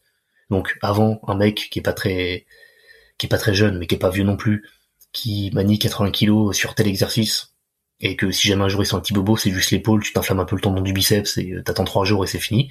Bah quand t'es avec 140, euh, euh, ton biceps il va pas, ton tendon bicipital il va pas mettre trois jours à guérir, ce sera plutôt deux semaines si ce n'est trois et euh... excuse-moi et euh, c'est pas le plus gros risque en fait. Tu peux aussi te détacher un pec, tu peux te disloquer une épaule, tu peux te faire une déchirure partielle du triceps, etc., etc. Tu vois. Donc en fait, le, il y a un moment où tu te rends compte que le ratio risque-récompense, euh, il est plus si avantageux que ça au final.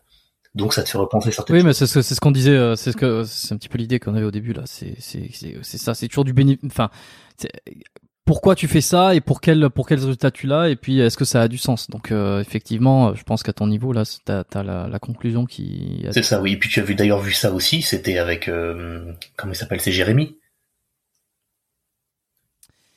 Jérémy. Je crois oui c'est comme ça qu'il s'appelle Jérémy le, le, alors je crois qu'il a la quarantaine c'est c'est c'est un, un homme mûr et euh, c'est un bah, français et tout bodybuilding il a jamais fait de compétition mais c'est un gars qui s'est fait connaître sur les forums super physiques parce que le gars il avait fait une prise de masse absolument énorme et après il avait séché jusqu'à un vrai 5% que plein de gens disaient c'est pas possible, il est dopé, euh, et il s'entraînait de manière euh, le HIT, tu sais, le, très haute intensité, et Menser c'était son idole. Mm. C'est Jérémy qui s'appelle, il me semble. Je, je sais pas, je connais pas. Ah, tu l'as eu en podcast, c'est comme ça que moi je l'ai redécouvert, du coup c'est pour ça que je sais. Mais ah, ah ben euh, Jérémy, Jérémy. Attends, tu sais quoi, j'ai le téléphone à côté, je cherchais ça. Enfin, ce que je voulais dire par rapport à lui, c'est que du coup, lui aussi s'est rendu compte qu'il y a des exercices qui fonctionnent très bien sur lui, alors que euh, la la bien-pensance, on va dire, de l'internet et les recherches scientifiques disent que non. Euh... Pardon? Tu parles de Mick Oui, c'est moi, c'est Mac oui, voilà. Nicolas Delport. Ah, c'est Nicolas. Oh, je suis désolé. Nicolas, si t'écoutes, je suis vraiment désolé. Euh, oui, voilà, donc voilà, c'est Nicolas. Il s'est rendu compte que le rowing par exemple, il y a plein de gens qui disent ouais, c'est naze, pas beaucoup d'amplitude, pas beaucoup de compression, pas beaucoup d'étirement. Ouais, bah fais-le à 180 kg, le roignette, tu vas voir ce qui se passe avec ton dos. Moi perso, c'est un de mes meilleurs exercices avec le T-bar. Euh, c'est pareil aussi le pullover. Plein de gens disent le pullover, ouais, bof, c'est exercice de pec. D'ailleurs, pendant trois ans, là, l'autre là, de Lavier et Nassim, c'était disputé à savoir si c'est un exercice pec ou triceps ou, ou dorsal. Je crois même que Rudy Koya s'était mis. C'est un exercice qui fait les trois. Et selon que vous êtes sur machine, poulie, halter, en travers du banc, ou barre et barre easy ou barre euh, droite, ça va changer plus ou moins la fonction. Si c'est un banc décliné, incliné, plat, etc. Enfin, il y a un moment, mais réfléchissez deux secondes, quoi. Enfin, bref, c'est voilà. Et euh, bah du coup, lui, le pullover sur machine, c'était le seul exercice qu'il faisait pour ses dorsaux, et le mec a fait ses dorsaux avec un seul exercice. Donc euh, voilà. Et bah du coup, j'en arrive un peu à la même conclusion entre guillemets, c'est-à-dire que Dorian Yates, le monsieur Olympia des années 90, c'était déjà un des modèles au niveau de l'entraînement que j'avais eu quand je venais de commencer. Pas parce que je voulais être comme lui, mais parce que je trouvais que sa logique, la l'idée qu'il a, qu'il appliquait pour ses entraînements était très bonne. C'est-à-dire que euh, le muscle est censé faire ça, je prends tel mouvement et je m'arrache dessus. Et si pour quelconque raison ça ne marche plus, je change. Mais si ça marche, pourquoi changer? Euh, Donc voilà. Et ben Dorian quand il était jeune, il s'est blessé à la hanche avec un squat à 220 kg, squat libre.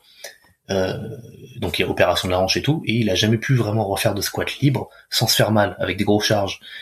Donc ça, ça et même de base il avait dit euh, oui j'ai pris un peu de cuisse, mais euh, je sentais surtout que ça me faisait le dos, je fatiguais du dos avant de fatiguer des cuisses. Donc il s'est mis à faire quoi après sa cuisse et axe squat dans la machine, où là tu te mets dans une position comme t'as envie pour te permettre d'avoir une flexion, une génuflexion aussi profonde que possible, et donc derrière une, extension avec une, avec une amplitude énorme bah qu'est-ce qui s'est passé? Le mec s'est retrouvé avec des cuisses, tu sais pas si euh, tu sais pas si c'est un cheval le gars ou si c'est euh, si c'est un gorille. Euh, pourquoi? Parce qu'il utilisait sa tête. Pourquoi? Parce qu'il s'est rendu compte que oui, les poids libres c'est bien, mais des fois les poids libres te limitent à cause de la stabilité, à cause de l'équilibre, à cause d'autres facteurs limitants comme la, la prise, la, la poigne, les avant-bras donc, à cause du gainage, à cause de la colonne vertébrale, à cause des lombaires, à cause de euh, de tu veux faire tes épaules, pardon, tu veux faire tes pecs mais tes épaules te limitent, tu veux faire tes, tes épaules mais t'as mal au coude, enfin, etc., etc. Et donc c'est là que les machines entrent en jeu et c'est pour ça que du coup là quand j'étais à Vancouver j'ai pu m'entraîner avec certaines machines qu'avant je ne touchais pas ou où je n'avais juste pas accès et je me suis rendu compte que c'est mieux. Parfois c'est juste mieux en fait euh, parce que t'as la courbe de résistance que tu veux, t'as l'amplitude que tu veux et tu peux tout customiser pour tes propres besoins pour ta propre taille, euh, ta longueur de bras, etc., euh, etc. Et donc sur les cuisses, j'avais jamais fait de presse à cuisse sur un, rail, un, c'est toujours convergent, donc il y avait toujours un axe. J'avais jamais fait de presse à cuisse sur un rail, donc ça va de haut en bas et ça descend et c'est comme ça. J'en ai fait, je me suis débrouillé pour avoir le maximum de flexion de genoux que je pouvais avoir. Bon bah sur une presse à cuisse Technogym, les jaunes là, qui sont du coup convergentes, qui sont sur axe, je peux mettre 500 kg, donc une demi-tonne et plus facilement. Sur une presse à cuisse avec avec rail et que je veux me mettre vraiment en full quadriceps, zéro fessier, zéro euh, ce que tu veux, même si évidemment quand tu as euh, quand tu as une amplitude énorme, bah vont forcément travailler. Je mettais quoi? Je mettais 220 ou 260 kilos, je sais même plus. Euh, je faisais des séries de, de 12, 15. Je contrôlais l'excentrique ou la descente si vous préférez. Euh, et j'ai eu, bah c'est là que j'ai eu mes plus grosses cuisses. C'est là que les gens venaient me voir, ils me disaient mais comment t'as eu pour t'as fait pour avoir des quadriceps comme ça? Et je disais la même chose, je disais front squat et presse à cuisse? Donc le jour où je, me, je pourrais faire du hack squat, le vrai, hein, pas les trucs qu'on te donne des fois que c'est pas des vraies machines hack squat, euh, j'ai envie de voir moi ce que ce que ça va donner parce que je sais qu'au niveau des genoux, du coup, je pourrais gérer pour pas me faire mal malgré mon passif avec les tendinites et autres. Euh, et je sais qu'au niveau des quadriceps, je pourrais faire ce que j'ai envie pour vraiment avoir une amplitude qui permet de mettre la tension partout. Et là, il y aura plus d'histoire de euh, j'ai le vaste interne en retard et le vaste externe qui prend. Tout sera obligé de travailler, donc tout va grossir. C'est juste logique en fait. Donc, euh, donc voilà. Et c'est pareil pour les biceps. Les biceps c'était un point faible. Le curl bar c'était marrant. Je peux faire du curl bar quasi quasi strict, c'est-à-dire vraiment sans presque bouger à 60 kg. Mes biceps, enfin mes bras étaient bloqués à 42 cm de circonférence. À partir du moment où j'ai réintégré du curl incliné, mais en gardant un, un coude immobile, stationnaire, euh, du curl pupitre, mais sur un pupitre très vertical, et que j'ai mis des fat grips, j'ai explosé, mais en un mois et demi à 43. Et là récemment, j'ai même réussi à avoir les 43,5, ce qui donne en, pouces, euh, en inch, les 17. Et 17 euh, inch, quand tu regardes les mecs il y a presque 100 ans, les, dans, les années 40, les bodybuilders que tout le monde euh, adulte, bah les gars qui faisaient ma taille, à peu près 1m75, ils avaient justement 17 inch de bras. Donc je me dis, bah, je vois les mecs de photos, je me dis, bah si j'étais à côté, je rendrais pas si mal que ça. Voilà. Ok. Bon, c'est hyper intéressant. Je pense qu'il y, a beaucoup d'infos là à piocher là pour ceux qui, qui ont eu euh, euh, le, le, la bonne idée d'écouter ce podcast euh, au-delà de ces 2h, 2h20. Euh, beaucoup d'informations. Euh, juste pour rappeler, pour revenir sur le début, finir la chronologie, j'aime bien. Donc, t'étais à Vancouver. Quand est-ce que t'es rentré en France? Parce qu'il y a eu le confinement, tout ça, et puis t'as fait le t'as fait le retour à quel Le 31 octobre. Quel mois? 31 octobre, t'es revenu en France. Euh, donc, euh, donc écoute, de nouveaux projets. Tu m'as dit euh, donc bah, la chaîne YouTube que tu vas essayer de développer, ton site que tu vas essayer de développer aussi, les articles, oui. tout ça. Plus de contenu, ouais. Peut-être compétition pour plus ouais, tard. C'est ça, ça oui. sera intéressant à voir aussi. tiens, bah, je t'avais posé les, les, les, questions de femmes, mais je les ai un peu évoluées hein, par rapport à la dernière fois. Si on pouvait revenir 10 ans en arrière, quel est le meilleur conseil que tu donnerais? Enfin, que tu te donnerais à toi? Oula. Euh... Ah, je, te, je te prends en froid, Ouais, mais, ouais, euh, mais, mais pas, pas tant Non, en froid. pas tant en froid. finalement. Si je revenais 10 ans en arrière, ah bah déjà, déjà, je dirais à mon petit à mon petit clone du coup de 15 ans de commencer la muscu maintenant et de pas attendre 17 ans. Et euh, je lui dirais de je lui dirais d'aller d'aller lire ce que Dorian Yates, euh, ce que euh, Jordan Peters euh, et euh, comment il s'appelle comment il s'appelait Charles Polinquin qui est qui est mort il y a pas longtemps d'ailleurs euh, ont fait comme travail Ouais, euh, et également d'aller euh, acheter les livres de Steve Reeves et Reg, et Reg Park et de les lire aussi. Et que avec ça, il aurait déjà euh, 80% de compris, même s'il peut pas les comprendre tout de suite. Juste à force de les lire et les relire, bah, il- avec le temps, il comprendrait des choses et ça lui permettrait de perdre du temps, de se faire mal et euh, de commettre des erreurs que plein de gens avant lui ont commises et qui ont déjà appris d'elles. C'est ce que je ferais. Ok, tu m'avais parlé euh, du livre euh, la dernière fois, Cro Blanc, que tu avais voulu euh, mentionner, que tu avais voulu recommander pour les auditeurs. Euh, Est-ce que tu aurais une recommandation différente aujourd'hui si je te demande euh, quel livre t'aimerais, euh, qui t'a marqué, que t'aimerais je recommander? leur recommande d'acheter mon tout nouveau e-book sur l'entraînement de la taille pour une taille fine. Ah ben voilà, voilà, ça c'est une promo bien placée. achète ma merde, achète ma merde. Non, euh, bah alors je suis. Non, c'est pas non, de- c'est pas de la merde. Non, alors oui, euh, petite un peu auto-promo juste pour rigoler, mais oui, du coup là en 2020, je suis très fier avec Jordan d'avoir pu écrire un tout premier e-book. Donc ça y est, sur le CV, on peut dire on est auteur. On, on rappelle, on rappelle quand même qui est Jordan. euh, euh, Jordan Bellunjoli avec qui tu as fait euh, quelques euh, collaborations et puis que j'ai eu la chance de recevoir Ouais. sur le podcast. C'était euh, l'épisode euh, il y, a- il y a pas si longtemps. Euh, attendez que je retrouve. C'était l'épisode Ah, j'allais 36. dire 26. euh, ok. 36. Au-delà, au-delà de la de la culture. C'est ça, oui. Euh, donc ça parle aussi bodybuilding, euh, naturel, ça parle entraînement et puis on a parlé de nutrition, de son métier aussi nutritionniste et, et de, de, de tout ça. Donc euh, euh, j'étais content de pouvoir le recevoir parce que comme ça j'avais eu Erso- j'avais Ersoviac et j'avais eu Jordan.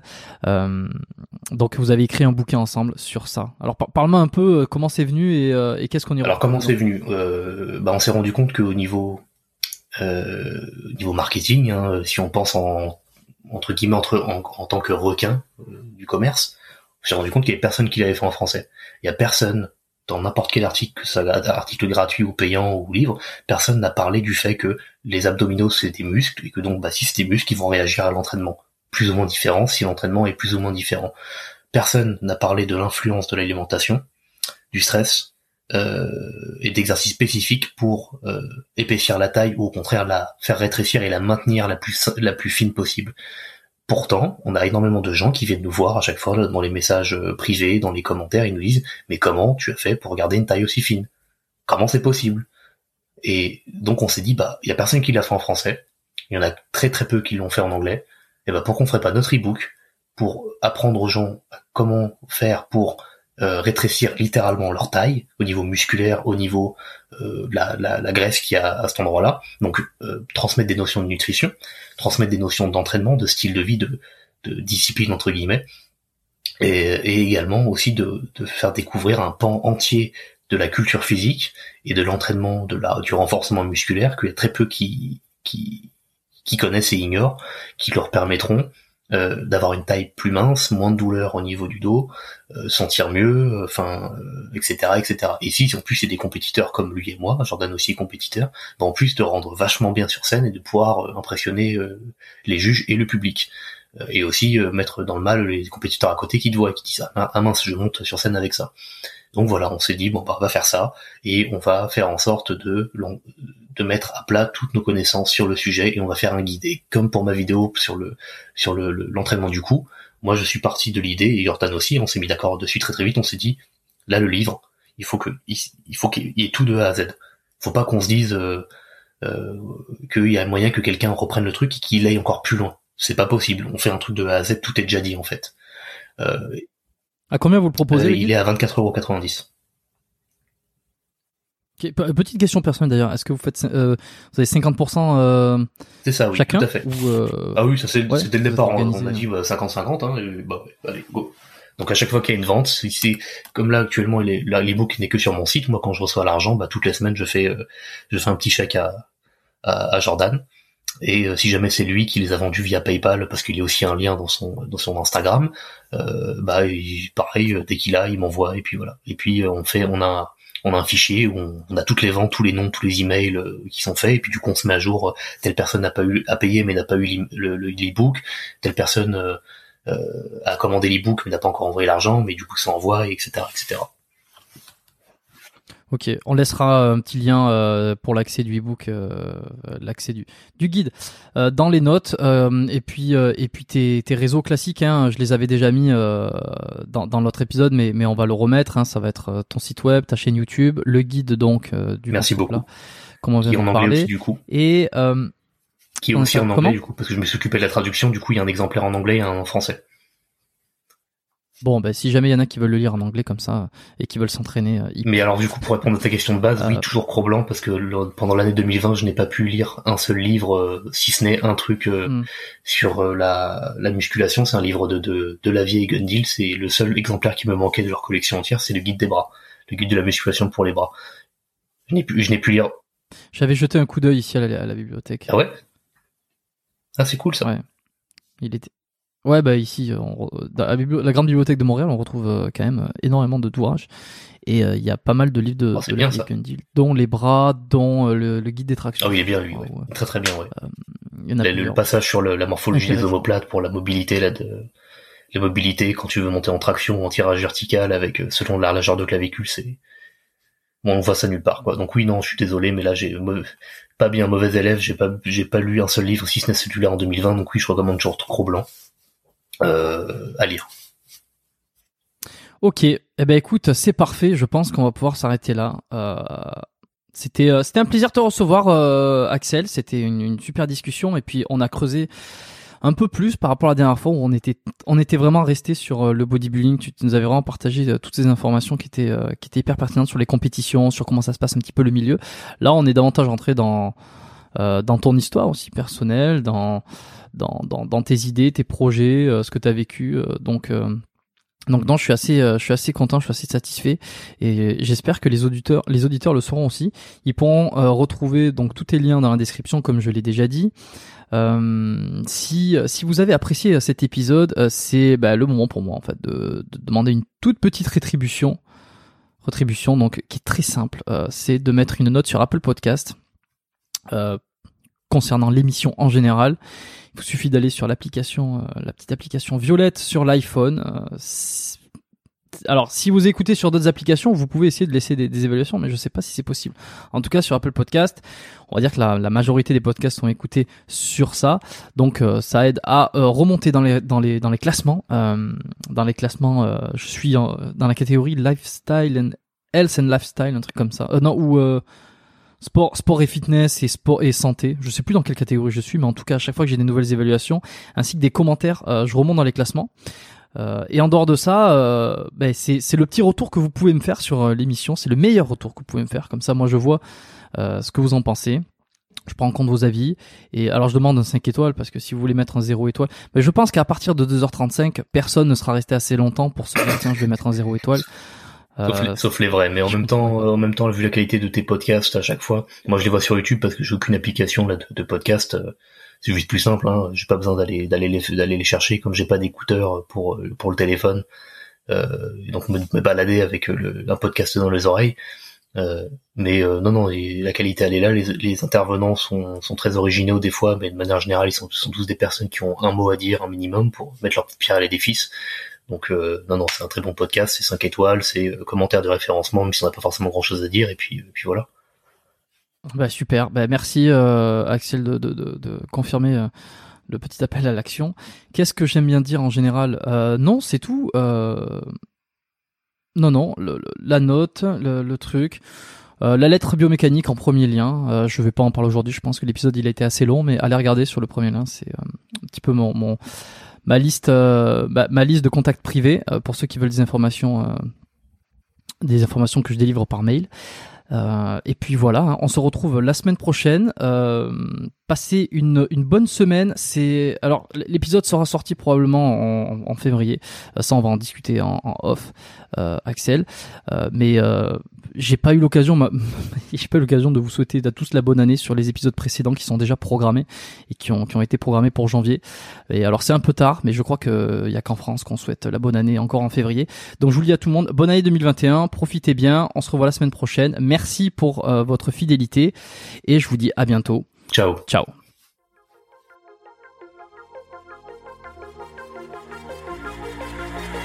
Merci d'avoir écouté cet épisode du podcast Biomécanique jusqu'au bout vous pouvez l'envoyer à deux de vos amis ou le partager sur vos réseaux sociaux. Merci également de lui mettre une note de 5 étoiles avec un petit commentaire sympa. C'est ce qui me permet de mieux ressortir dans les classements. Laissez-moi votre email sur biomécaniquepodcast.com slash lettres et je vous enverrai l'épisode de la semaine ainsi que la lettre biomécanique une fois par mois où je vous partage mes meilleurs conseils et recommandations. Vous avez écouté le podcast Biomécanique, je suis Jérôme Cazerolle et je vous dis à très bientôt.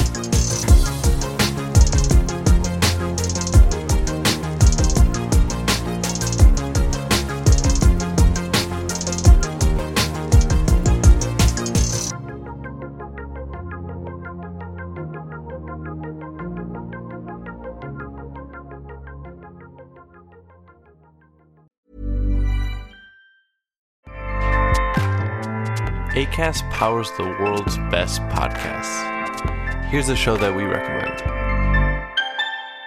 Hi, I'm Jesse Cruikshank. Jesse Cruikshank. I host the number one comedy podcast called Phone a Friend. Girl. Let's phone a friend. Not only do I break down the biggest stories in pop culture with guests like Dan Levy and members of InSync, I do it with my own personal boy band singing jingles throughout because it's my show. It's your show, girl. New episodes of Phone a Friend. Yeah. Drop Thursdays wherever you get your podcasts. So work it, girl. Yeah, work it. Okay, that's enough. ACAST helps creators launch, grow, and monetize their podcasts everywhere. ACAST.com.